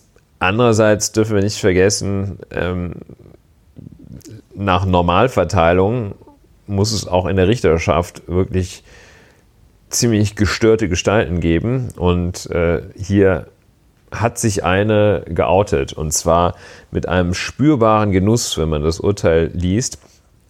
dass Einem spürbaren hast. Genuss an sich selbst, besorgt, genau, mit einem spürbaren Genuss an sich selbst und der äh, selbst vorgestellten intellektuellen Brillanz. Die ist aber nur selbst vorgestellt. Ja, das war jetzt noch nicht so richtig die Faktenschilderung zu Beginn, äh, sondern äh, das war gleich ins, ins Volle. Also ähm, der Hintergrund oder kurzer Sachverhalt, Das äh, Verwaltungsgericht Gießen musste befinden über ein von der Stadt Gießen im Vorfeld des Europawahlkampfes ausgesprochenes Verbot, ein Plakat der sogenannten Partei NPD aufzuhängen. Also die hat gesagt, hier weg mit dem Plakat. Dieses Plakat beinhaltete die Worte stoppt die Invasion, Migration tötet, Widerstand jetzt. Daneben finden sich als Designmerkmal das NPD-Logo. Das ist schon, ja. Das, und äh, so in Wasserzeichenartig im Hintergrund dazu verschiedene Städte, in Deutschland, vor denen jeweils ein Kreuz abgebildet ist. Ein Kreuz, wie man es als Symbol für Verstorben in einer ja. Todesanzeige oder man sagt geboren am mit dem Sternchen, dann ist das das ja. Kreuz, das daneben steht, um den Todestag zu bezeichnen. Dieses Plakat also stoppt die Invasion. Migration tötet, Widerstand jetzt, also die Stadt Gießen als volksverhetzend angesehen und der NPD aufgegeben, dieses Plakat zu entfernen und nicht zu verwenden. Wie das in solchen Fällen ist, äh, ist dieser Rechtsstreit nicht vor dem vor der Europawahl entschieden worden. Das heißt, also die Gelegenheit, dieses wundervolle Plakat wieder auf, aufzuhängen und in der Europawahl zu nutzen, das äh, hatte die NPD nicht, und, sondern jetzt im August ist das Urteil ergangen. Äh, die schriftlichen Urteilsgründe liegen offenbar erst jetzt vor. Am 9.8.2019 hat also das Verwaltungsgericht Gießen durch einen Einzelrichter das ist ein Einzelner, der dieses unsägliche Urteil verfasst hat. Du betonst das so, ist das jetzt eher ungewöhnlich oder ist das. Nein, das ist nicht ungewöhnlich, aber das deutet darauf hin, dass hier eine Einzelperson äh, völlig, äh, völlig ausgeflippt ist. Also völlig, nee, nicht ausgeflippt, sondern. Normalerweise betreiben wir keine Urteilsschelte, aber da du dir das Urteil anscheinend schon angeguckt hast, scheint es hier gerechtfertigt ja, also, zu sein. Wie gesagt, das Urteil ist äh, in der Tat vom Ergebnis her es ging dann um die Frage, durfte die Stadt Gießen das untersagen?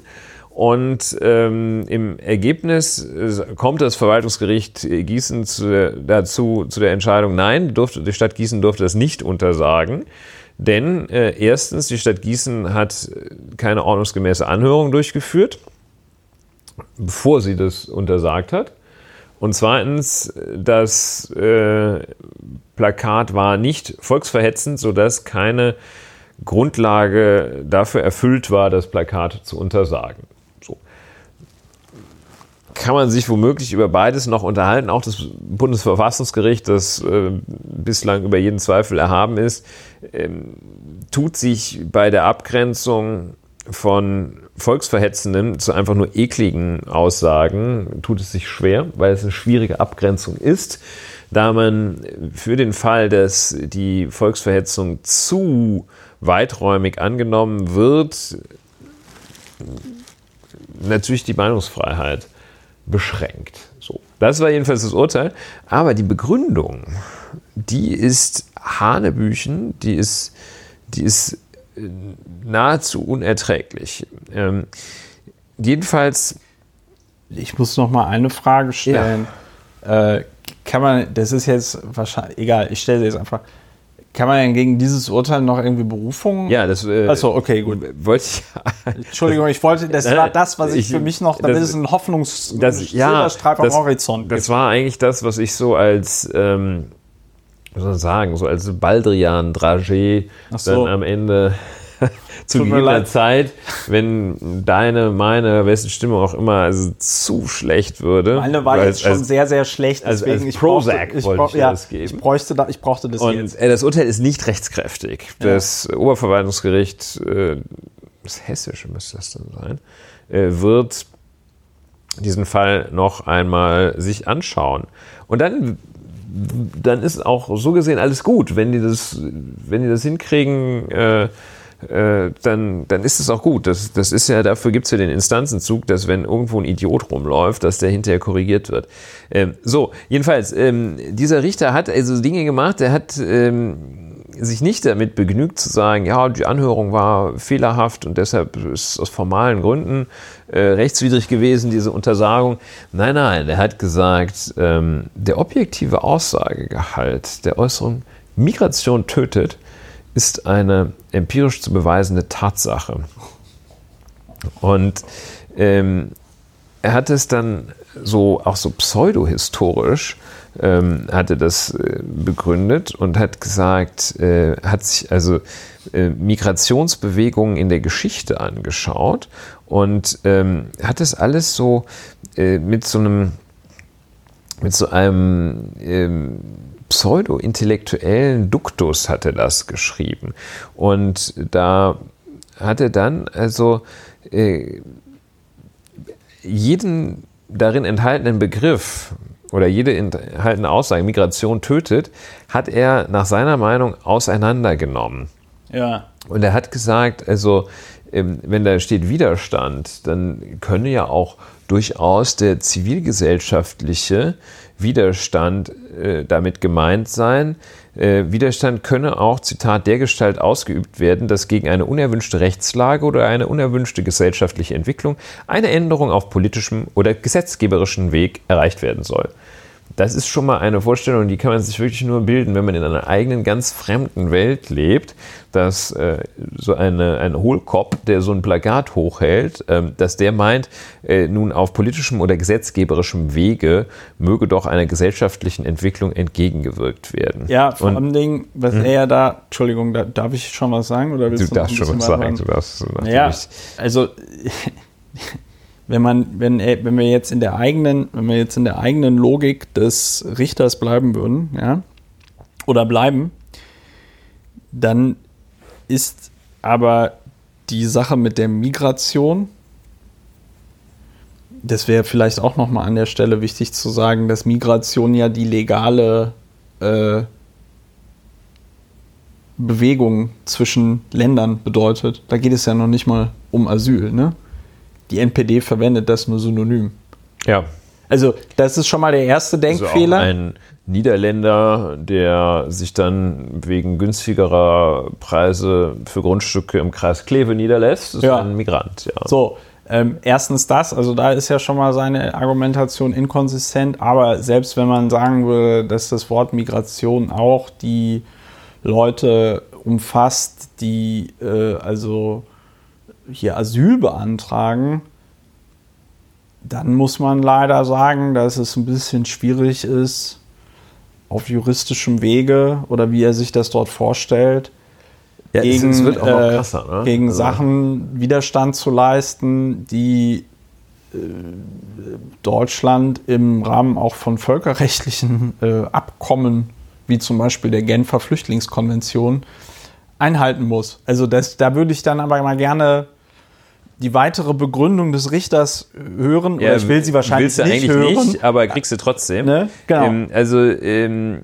stoppt die Invasion heißt es ja. Ja. Und er setzt sich jetzt mit dem Begriff auseinander und äh, ähm, Migration tötet, hat er schon einmal gesagt. Das wird er gleich auch nochmal ausführen, äh, warum dieser Satz nach Auffassung dieses Richterchens da richtig ist. Ja. Ähm, er sagt jetzt auch, äh, stoppt die Invasion, begründet jetzt auch, warum ähm, der Zusammenhang zwischen äh, nach Deutschland einreisenden Migranten und dem Begriff Invasion, warum der nach seiner Auffassung zutreffend ist. Und äh, da schaut er, jeder, der Latein in der Schule hatte, dem Kraut, das zitierte den kleinen Stohwasser, ja. das Latein-Lexikon.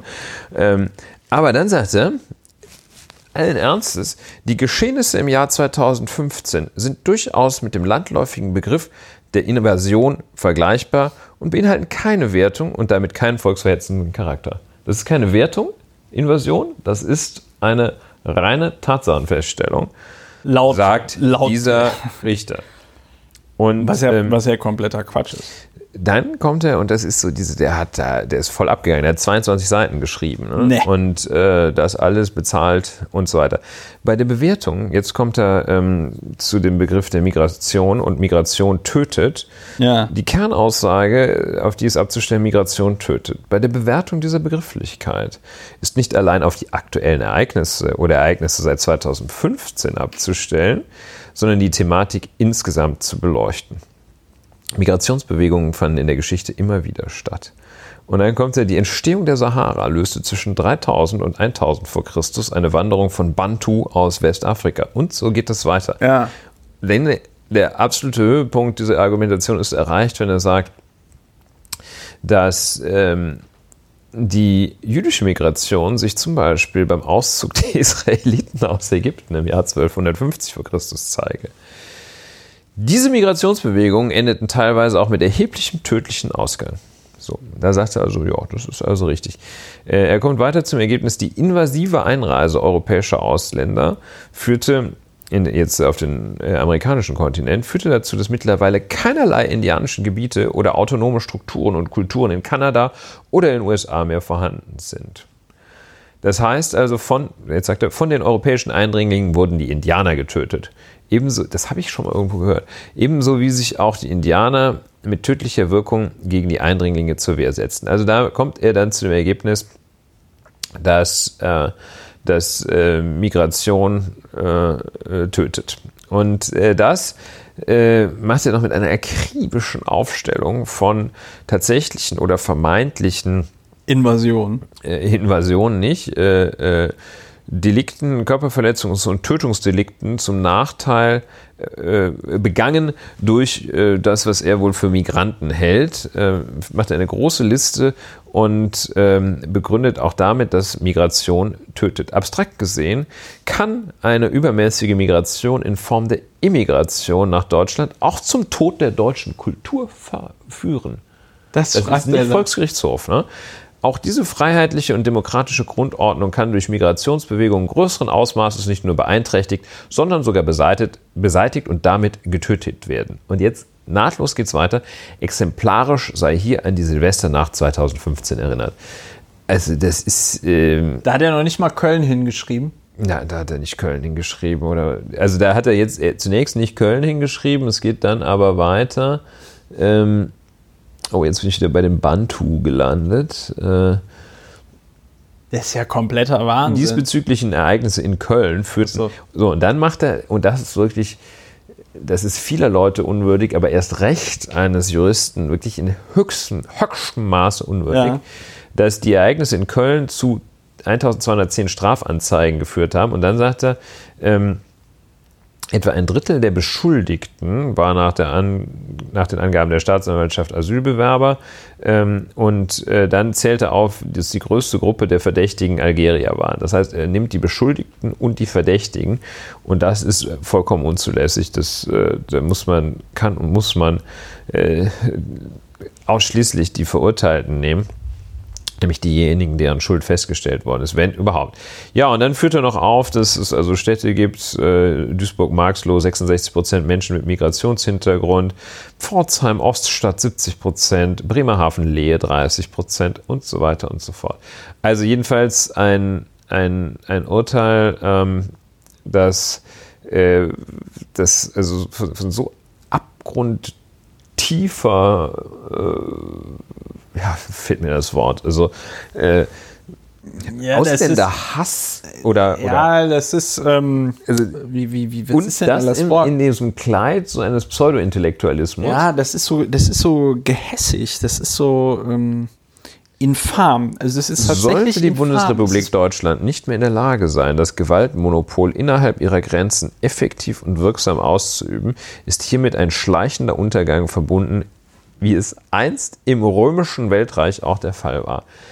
Also ich, ich weiß nicht, wie das sein kann, dass man diesen Menschen ähm, Ja, dass das vorher noch niemandem aufgefallen nicht ist. ne? aus, äh, also ich, ich mit Disziplinarrecht, Richtern, richterliche Unabhängigkeit, hohes Gut.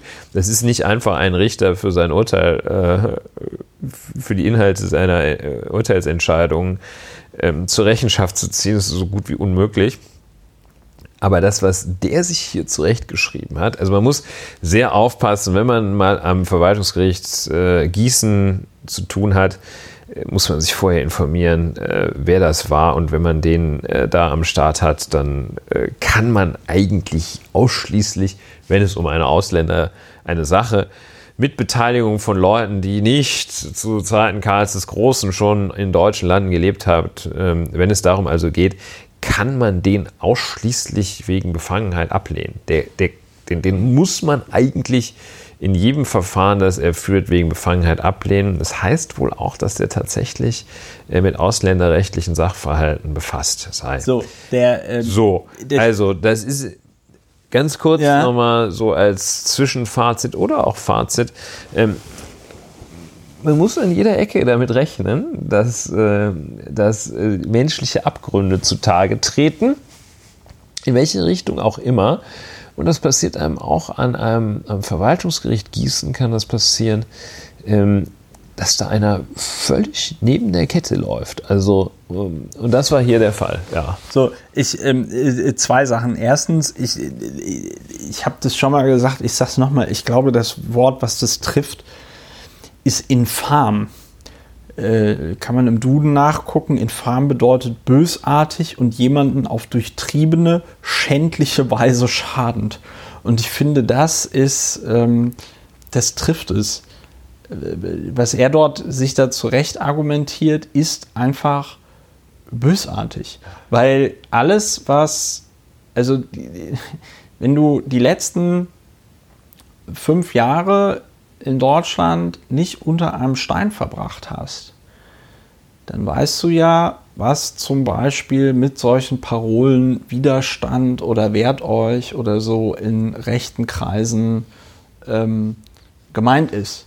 Das war ja jetzt nicht Hate Aid, diese NGO, die äh, gegen äh, Hetze im Internet mobil macht, ähm, die gesagt hat, wir leisten jetzt Widerstand gegen Hassnachrichten im Internet, sondern es war die NPD, die ja dafür bekannt ist, eine rechtsextreme Partei zu sein, äh, was ja zum Beispiel in diversen Verbotsverfahren vor dem Bundesverfassungsgericht Ja, festgestellt, Land- verfassungsfeindliche Ja. Bestrebungen. Ja. so, äh, wo die etwas schmale Argumentation des Bundesverfassungsgerichtes ja dann war, naja, also äh, ein Verbot bringt nichts, die haben ja eh keinen Einfluss mehr oder so, oder die Wahrscheinlichkeit, dass sie tatsächlich mal in die Macht kommen, ist sehr gering.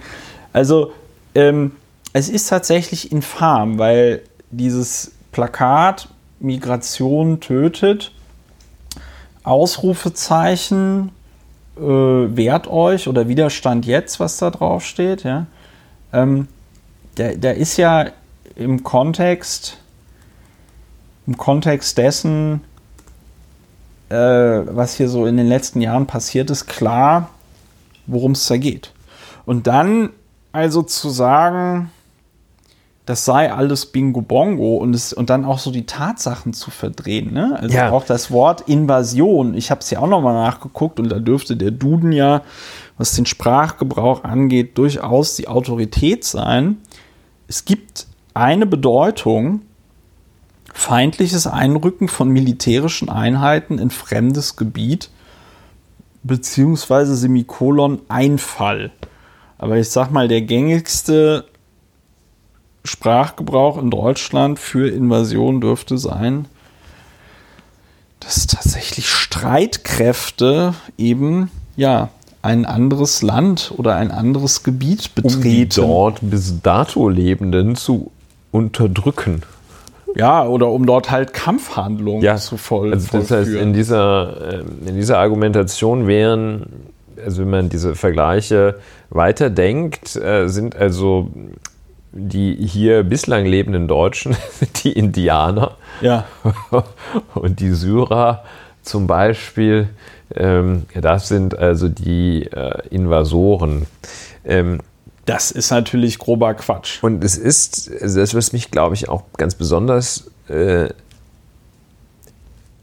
verstört, ärgert und ein wenig ängstigt, ist der Umstand, dass dieser Richter äh, seine formal vorhandenen intellektuellen Fähigkeiten so übel missbraucht, weil äh, dieser, dieser Schlenker, die Aussage Migration tötet, deshalb für richtig zu erklären, weil ähm, weil die, die Bantu damals ähm, Leute getötet haben oder weil äh, als sich die äh, Engländer äh, entschlossen, äh, Kolonien äh, auf dem nordamerikanischen Kontinent einzunehmen, weil sie da Indianer getötet haben. Deshalb heutzutage in 2019 den Satz Migration tötet für richtig zu erklären, das ist einfach in höchstem Maße unredlich, infam und natürlich falsch. Und ja, ähm, es, es, ja. es ist halt auch vor allen Dingen, ähm, es ist halt, es ist halt vollkommen Quatsch, irgendeinen historischen, wie auch immer gearteten Kontext aufzumachen, weil man das ja im Hier und Jetzt sehen muss und auch insbesondere im Kontext sehen muss, dass es ja hier eine rechtsradikale, rechtsextreme Partei ist, die damit plakatiert. Das ist ja nicht der, weiß ich nicht, äh, Historikertag, der. Ähm, ja, was kann der, die der NPD, genau, was so, kann die was NPD kann die mit meinen? Stopp die Invasion, Widerstand jetzt? Ja. Was kann die da, was, was kann, kann, die, die eigentlich meinen? anderes meinen, genau. als gibt den auf die Fresse? Genau. Also ich sehe ja. keine, ich sehe wirklich keine, ich bin das, gespannt, das ist, ja. ob das äh, Oberverwaltungsgericht da äh, ein, eine andere mögliche Aussage drin sieht, als haut denen auf die Fresse. Ähm, der, also, also als, vor allen Dingen, als, vor allen Dingen ist der Satz. Bitte Pogrom, äh, bitte machen die ja nicht. Pogrom unmittelbar, unmittelbar bitte, nee, bitte machen die nicht, unmittelbar zum Pogrom ansetzen. Und zwar Yalla. Äh, so, was anderes. Ja, und das ist, ist halt, ja und das ist halt, und das ist halt, das ist halt genau der Punkt, weil wenn du, wenn du tatsächlich auf eine Sachebene möchtest, bei Migration tötet, ja, ähm, also ich, ich, ich, das ist auch irgendwie total Könntest auch sagen, Migration tötet ist richtig, weil im Mittelmeer Menschen ertrinken, aber es ist halt nicht nee, gemeint. Es ist, der, der Witz ist der, es ist, halt eine, es ist halt eine Nullaussage.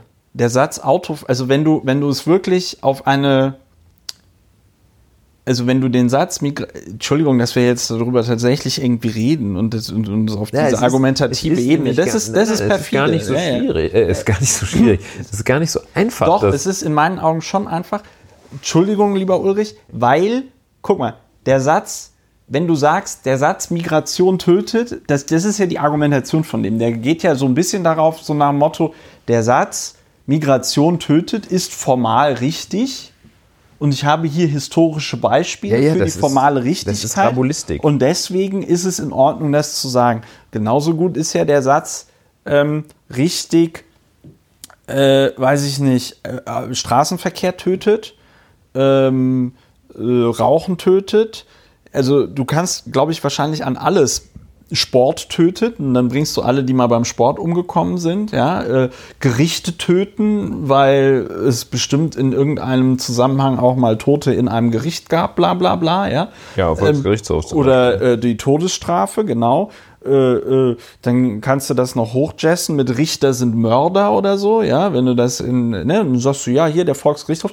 Das ist ja, das ist ja der Witz, dass der Richter hier, und das ist das Bösartige, das Infame, du hast es mit Rabulistik auch sehr gut beschrieben, das ist ja das äh, Perfide, dass er ähm, so tut, als hätte das in diesem NPD-Kontext keinen Sinn, und es dann von jedem Kontext entkleidet und dann einfach nur noch die einzelnen Wörter betrachtet und so tut, als äh, wären die in einem vollkommen anderen Zusammenhang gefallen. Ja. ja? So, wenn ich irgendwie, äh, weiß ich, ich sage, du doofes Arschloch, ich mach dich kaputt, ja. Hm, was könnte er damit gemeint haben, ja? Also, das ist schon, das ist ja, schon sehr schlimm. Wäre umgekehrt so, wenn du sagst, äh, ja, da sagt einer, sagt einer zu dir, ey Kartoffel, geh nach Hause. Und du sagst, äh, okay, das ertrage ich überhaupt nicht, ähm, dagegen wehre ich mich. Und wenn man dann sagt, das ist ja auch eine falsche Tatsachenbehauptung, weil du bist ja keine Kartoffel. Genau. Das wäre so diese... Das ist das Niveau. Herein, das also ist, nach meiner genau. Erkenntnis. Das, kann, äh, nach, genau. Äh, das wäre so die Herangehensweise. Und äh, das, ist, das ist natürlich in höchstem Maße infam äh, und äh, einfach unredlich, weil das ist ein Missbrauch dieser Fähigkeiten, die man mit einem Minimum Bildung erwirbt, dass man natürlich so verquer argumentieren kann, aber man darf es nicht, weil es missbräuchlich ist. Das ist hier, um ein halt Ergebnis äh, zu begründen, äh, wird da das, wird das missbraucht. Ähm. Es, es, es tut halt, es trägt halt auch nicht der Pfindung der Wahrheit bei, weil auf diesem Niveau kannst du ja wirklich den allergrößten Scheiß. Ja, da kannst du dann wirklich äh, alles begründen. So, und ich glaube, wir versuchen das jetzt mal hier auf die Zielgerade zu kommen. Ähm, ich glaube, was auf jeden Fall auch wichtig ist, ist an dieser Stelle irgendwie zu sehen, dass anscheinend auch Verwaltungsgerichte nicht vor so etwas sicher zu sein scheinen. Also das ist jetzt so die Lehre, die ich daraus ziehe, ja. weil es gibt ja noch immer Leute, die irgendwie sagen, oh ja, aber äh, nee, so was wie im Dritten Reich, das kann ja gar nicht passieren nochmal und so. Nee, Bullshit. Du, ja, hast, richtig, die Leute, das, also du hast die Leute jetzt schon überall in den Institutionen sitzen und äh, im Zweifelsfall lassen die es auch gerne wieder krachen und machen hier Volksgerichtshof-Style, äh, legen die es so zurecht, wie man es gerade braucht, um den allergrößten menschenverachtenden Scheiß zu begründen. Jedenfalls heißt es wachsam sein an Orten. Gut, Hessen muss man mit allem rechnen aktuell, aber da, da, da ist, der ist also völlig durchgeknallt, der wirklich durchgeknallt. Und ja, würde wahrscheinlich jetzt sagen, ich bin nicht durchgeknallt, hat ja gar keinen Knall gegeben oder so. Ich wollte gerade sagen, das, das, ist, das wäre, ist ja gar keine Beleidigung. Das, das kann so gar keine Beleidigung sein. Das wäre so das Niveau. Ja. Weil, wenn wir, wenn wir uns jetzt hier anschauen, wenn wir uns hier anschauen, äh, die maßgebende Rechtsprechung des Landgerichts Berlins, ja, dann befinden wir uns hier ja noch vollkommen auf der Sachebene. Yeah. Ja, das ähm, hat ja alles noch einen Sachbezug. Ja, ja unschön. So, so dann ja. haben wir es. So, haben wir es in der Tat. Haben wir es in der Tat. Machst Jetzt du die wollten, wir Ab wollten, ich mache die Abmoderation. Ich mache den Abbinder. Wir wollten, wir wollten nur 45 Minuten podcasten und haben es fast geschafft. Es sind nur zwei Stunden, zehn Minuten geworden. Sowas. Ähm, ich hoffe, euch hat diese aktuelle 37. Folge von Lauer und Wena gefallen.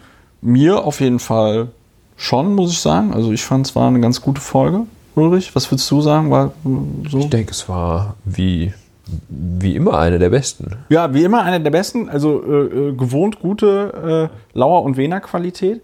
Ähm, wenn euch das gefallen hat, dann bedenkt meine Worte vom Anfang, geht auf unsere Webseite und unterstützt uns per Dauerauftrag oder per PayPal. Da freuen wir uns ganz dolle drüber. Und ansonsten freuen wir uns darüber, wenn ihr ähm, eine schöne Woche habt. Weil ich werde das wahrscheinlich jetzt morgen hochstellen oder so. Ja, dann dürfte Dienstag sein.